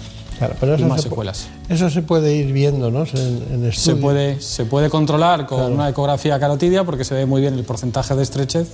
Se puede medicar y se puede decir al paciente que, por ejemplo, deje de fumar para que eso no siga progresando y esa cañería que está semi-obstruida evolucione hacia una obstrucción completa. Bueno, hay una, hay una cuestión y es la topografía de la zona del cerebro que queda sin la irrigación eh, Sí. que le corresponde. ¿Hay alguna predilección en, en- en la topografía? Por Sí, parte- el cerebro tiene cuatro grandes arterias que le llevan la sangre al cerebro. Las dos principales son las dos carótidas que dan la llevan sangre a la parte de delante del cerebro y luego están las dos vertebrales que llevan la sangre a la parte de atrás, la parte occipital y al tronco raquídeo. Son mucho más frecuentes en la parte anterior, en, el- en lo que es la arteria cerebral media, es donde la mayoría de las trombosis se producen y la mayoría de las embolias, Pues pero no hay diferencia entre derechas y izquierdas aquí, es el 50%, no hay una predisposición más si nos afecta al lado derecho o al lado izquierdo del cerebro. Claro. Pero es terrible que sea la cerebral media porque... Claro, es la arteria más grande y es la que mayor cantidad de cerebro le llega la sangre a través de esa cañería. Está mejor organizado el corazón en ese sentido. Sí, en muchas otras cosas, porque además el cerebro tiene la, la mala suerte de que aparte de hablar de trombosis, tenemos que hablar siempre de derrames, de hemorragias, y el corazón no sangra, mientras que en el, en el- en el cerebro se pueden producir los dos fenómenos, la Claro. oclusión de una arteria que da una trombosis, o lo contrario, que una arteria dentro de nuestro cerebro se rompa y entonces tenemos la hemorragia o el derrame. Y luego eh, de, de más difícil acceso eh, la parte cerebral que la parte... La bueno, parte- ahora ya los compañeros radiólogos intervencionistas han conseguido meter el catéter y dejan el, el corazón, tiran para arriba y se van al centro del cerebro a sacar los, Pero los yo no, trombos. no tengo preferencias por uno por otro, eh, no se preocupe. Bueno, casi de momento, si hablamos de cifras de mortalidad y discapacidad, los cardiólogos lo tienen un poquito más conseguido que nosotros porque nos llevan 20 años Claro, de experiencia, claro, ¿no? claro. Pero Eso bueno, es en eso que- estamos. en eso estamos. Y además es curioso cómo vive mucha gente con, con muchos stents, con cinco, con seis stents, eh, y salvo que te coja un tronco vascular Sí, claro, de, de- de la, de- la- de la- esto de la coronaria potente que, que afecta músculo papilar y entonces es terrible, ¿no? Pero si no, va tirando, ¿eh? Ese es uno de los problemas que tenemos en... ¿Por qué cada vez hay más ictus? Porque a los cardiólogos, afortunadamente, la mortalidad que tienen del infarto miocardio cada vez es más pequeña. Entonces esos corazones siguen latiendo, el paciente sigue vivo, pero sí es verdad que ese corazón cada vez está más enfermo y es más proclive a producir esas embolias que no son otra cosa que los trombos que se originan Ahí en el corazón llegar. y salen para arriba al cerebro. Ahí quería llegar, a la fibrilación auricular. Es otra de las grandes causas de ictus, ¿no? Es, en este momento probablemente es el 50%, si cogemos los ictus, los infartos cerebrales más graves, los que tratamos con el tratamiento endovascular, es el 50% de los, de los ictus que estamos teniendo hoy en día en las unidades de ictus. Al fin y al cabo son enfermos que tienen los dos órganos del cuerpo más afectados, más importantes, el corazón y el cerebro. Está bien. Bueno, pues vamos a hablar enseguida de eso, de la- qué es la fibrilación auricular, por qué se producen eh, embolias y trombosis Sí. como consecuencia. Y también vamos a hablar de la incidencia del ictus en la mujer y del código ictus. La verdad es que eh, los anticoagulantes orales han empezado a tomar cuerpo de doctrina en la prescripción facultativa, ¿no? Porque costó un poco al principio, ¿no? Sigue costando todavía en, en España en comparación con países del ámbito europeo todavía estamos muy retrasados en la introducción de estos fármacos que para lo que valen es la prevención de embolias en pacientes con la arritmia que hablábamos Ah, antes. sí. Con la fibrilación auricular son los sustitutos del Sintrón, que es un medicamento bastante antipático en, en tomar por la dificultad de que hace falta controles, las limitaciones que hay en la dieta y sobre todo que muchas veces el paciente no está bien controlado por la No.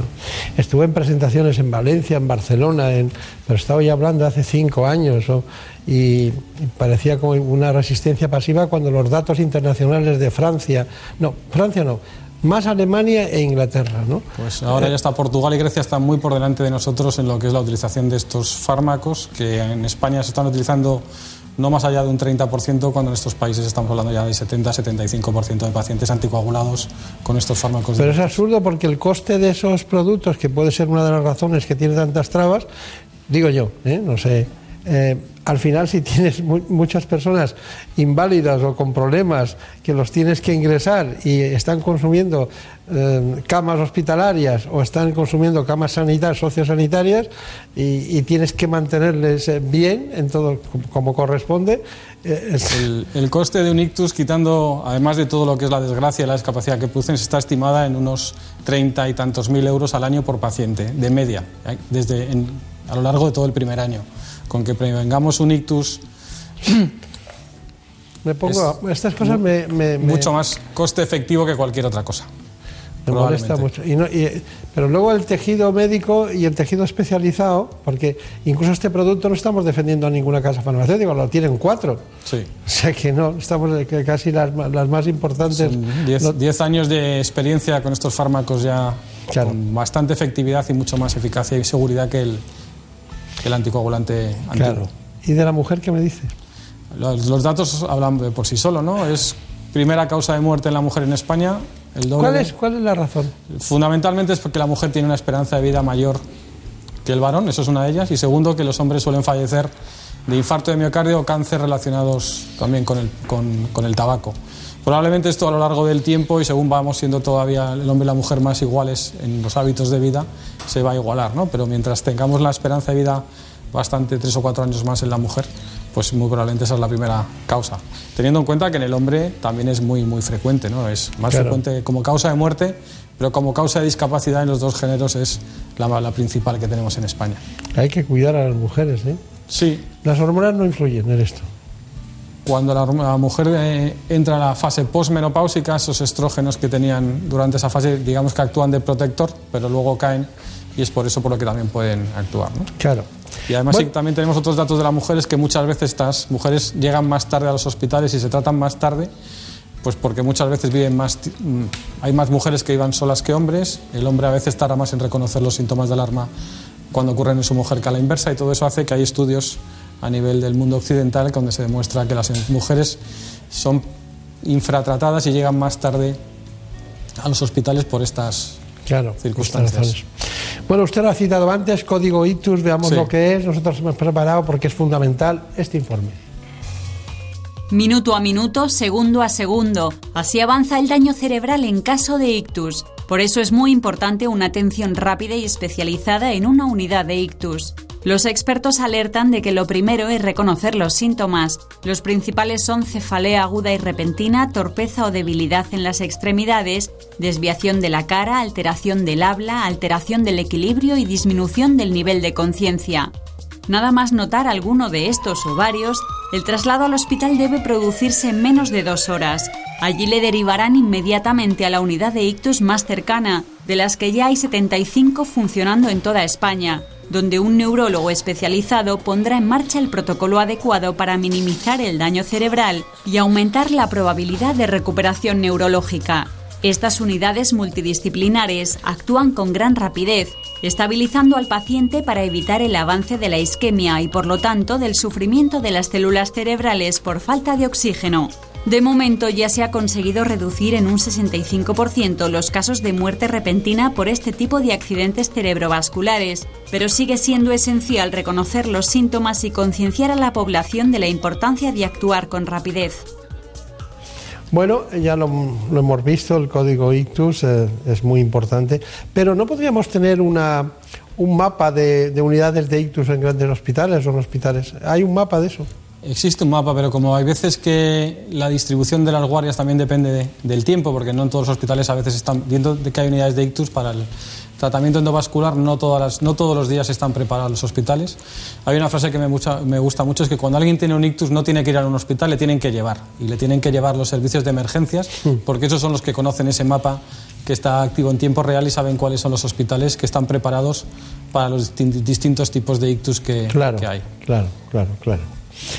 Bueno, eh, el código ictus es uno de los grandes avances eh, en este... En este Cuando, cuando empezamos con el código ictus en Madrid teníamos solamente tres horas desde que el paciente empezaba con los síntomas hasta que podíamos hacer el diagnóstico en el hospital y tratar al paciente. Esto afortunadamente ha cambiado mucho y aunque cuanto antes llegue al hospital y antes hagamos las cosas mucho mejor, hay pacientes que afortunadamente se pueden beneficiar hasta muchas horas después de empezado los síntomas de un tratamiento eh, de, de intentar des- desatrancar esa arteria de nuestro cerebro que se ha obstruido, bien con un fármaco por la vena o bien con un catéter que llega al centro del cerebro y consiguen- conseguimos extraer ese trombo con la única finalidad de que el tejido cerebral que ha aguantado sin, sin esa sangre durante unas horas pues sea el menor posible y las pacientes sea capaz de recuperar toda esa funcionalidad que ha perdido, ¿no? pérdida de fuerza, dificultad para hablar, etc. Claro, claro. ¿Usted cuando empezó a estudiar la especialidad de neurología pensaba que se iba a dedicar a ictus?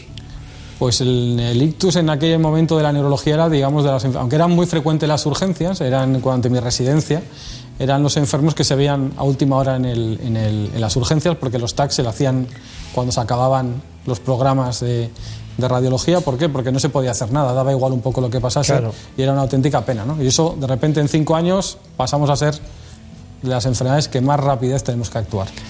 Doctor Marjuan, hay un tema que no quiero pasar por alto, que es eh, esos, eh, esos trombos que se transforman en verdaderas embolias eh, y que con el torbellino que propicia una fibrilación auricular, que para entendernos es cuando el corazón se contrae pero no es eficaz. Y entonces montan esos torbellinos que acaban, por la crisis sanguínea, por la densidad, acaba haciendo una- un embolo. Que puede ser pulmonar, pero muchas veces es cerebral. La arritmia más común es la fibrilación auricular.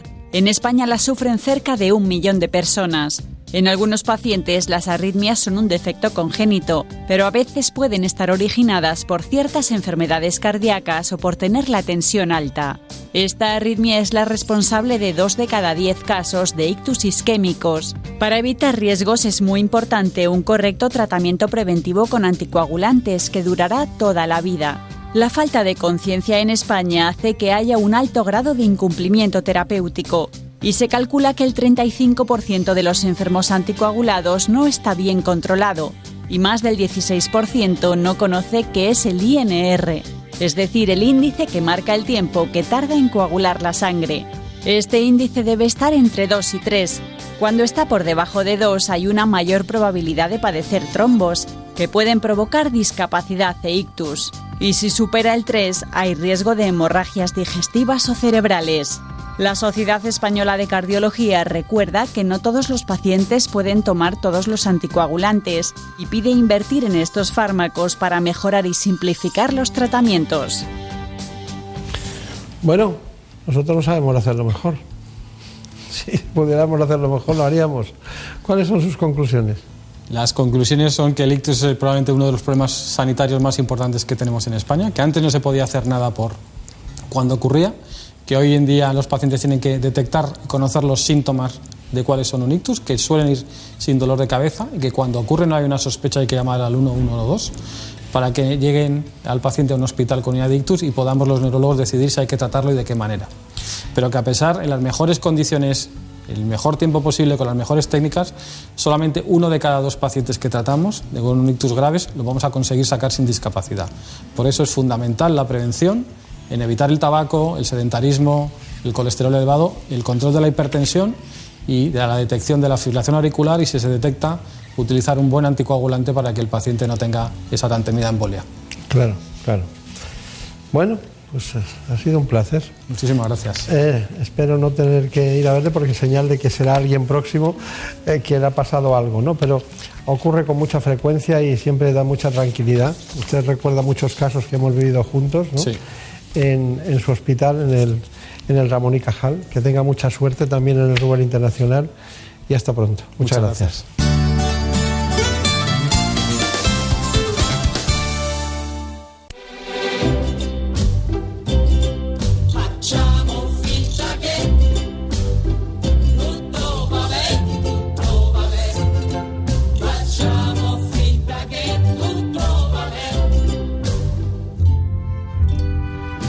Soy Carlos Alsina y quiero agradecerte que estés compartiendo tu día a día con nosotros.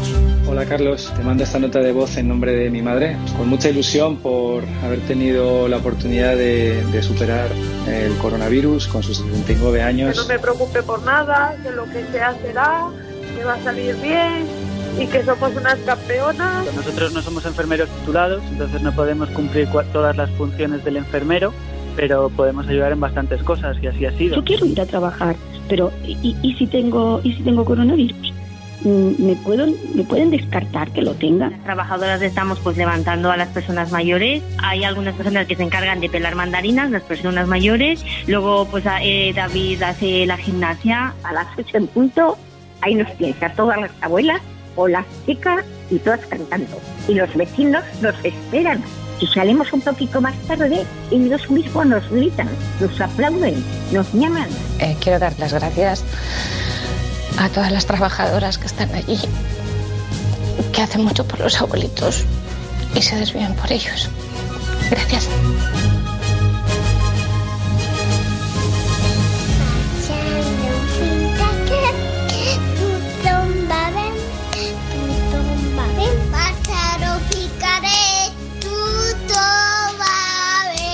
Te, te llega, te llega al corazón, te alimenta las ganas de, de seguir haciendo esto y, y recuperas la fe. Es lo que toca en estos momentos y esperemos, como digo, que pase pronto y que podamos celebrarlo todos. La radio, aquí y ahora, es el centro del universo. Gracias por hacer la radio entre todos. Te mereces esta radio. Onda Cero, tu radio. ¿Sabías que el plátano contiene una sustancia llamada triptófano que te ayuda a mantener el buen humor, mejora el estado de ánimo y actúa contra la depresión? Más curiosidades, noticias y consejos en Onda Agraria, el programa para los que trabajan en el campo y para los que les gustaría hacerlo. Sábados y domingos de 6 a 7 de la mañana, en Onda Cero. Jaime Cantizano. Quédate en casa y sintoniza Onda Cero. Vamos a estar contigo, con información y entretenimiento. Estamos juntos en esto. Tú puedes parar el contagio. Quédate en casa. Antonio Esteba y Javier Ruiz Taboada. Estamos todos en el mismo equipo y vamos a ganar. Solo hay una forma. Todos en casa. Raquel Martos. No estás solo. Onda Cero está a tu lado, acompañándote con información y entretenimiento. Pero tú, quédate en casa. Paremos el contagio. Quédate en casa. Onda Cero. Tu radio. Onda Cero adapta su programación. Por eso ahora ampliamos el horario de Como el perro y el gato, para que podáis disfrutar en familia de un programa divulgativo y divertido dedicado a las mascotas. Sábados y domingos desde las 3 de la tarde, Carlos Rodríguez resuelve tus dudas, te acerca noticias, curiosidades, consejos, concursos, todo sobre las mascotas con rigor y con muy buen humor. Un programa para todas las edades. Como el perro y el gato, con Carlos Rodríguez. Ahora sábados y domingos desde las 3 de la tarde. Patrocinado por Menforsan, los especialistas en cuidados, higiene y cosmética natural para las mascotas. Te mereces esta radio. Onda Cero, tu radio. En buenas manos.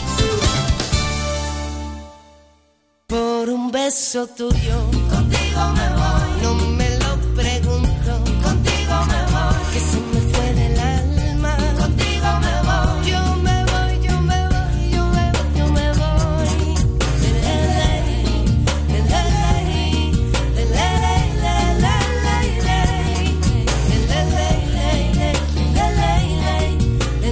En la producción, Marta López Llorente. Por un beso tuyo me quedé en silencio cuando sin remedio En la realización, David Fernández. duelo.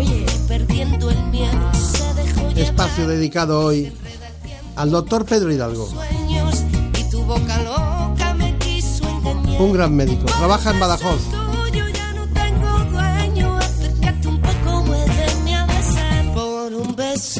Porque el conocimiento no tiene periferia, sino centro de gravedad, la relación médico-paciente.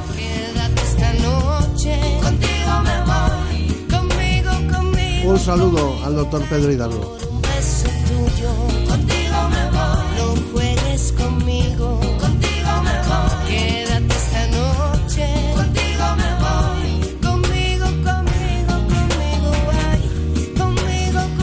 Volveremos, seguiremos como siempre hablando de salud. Por un beso tuyo,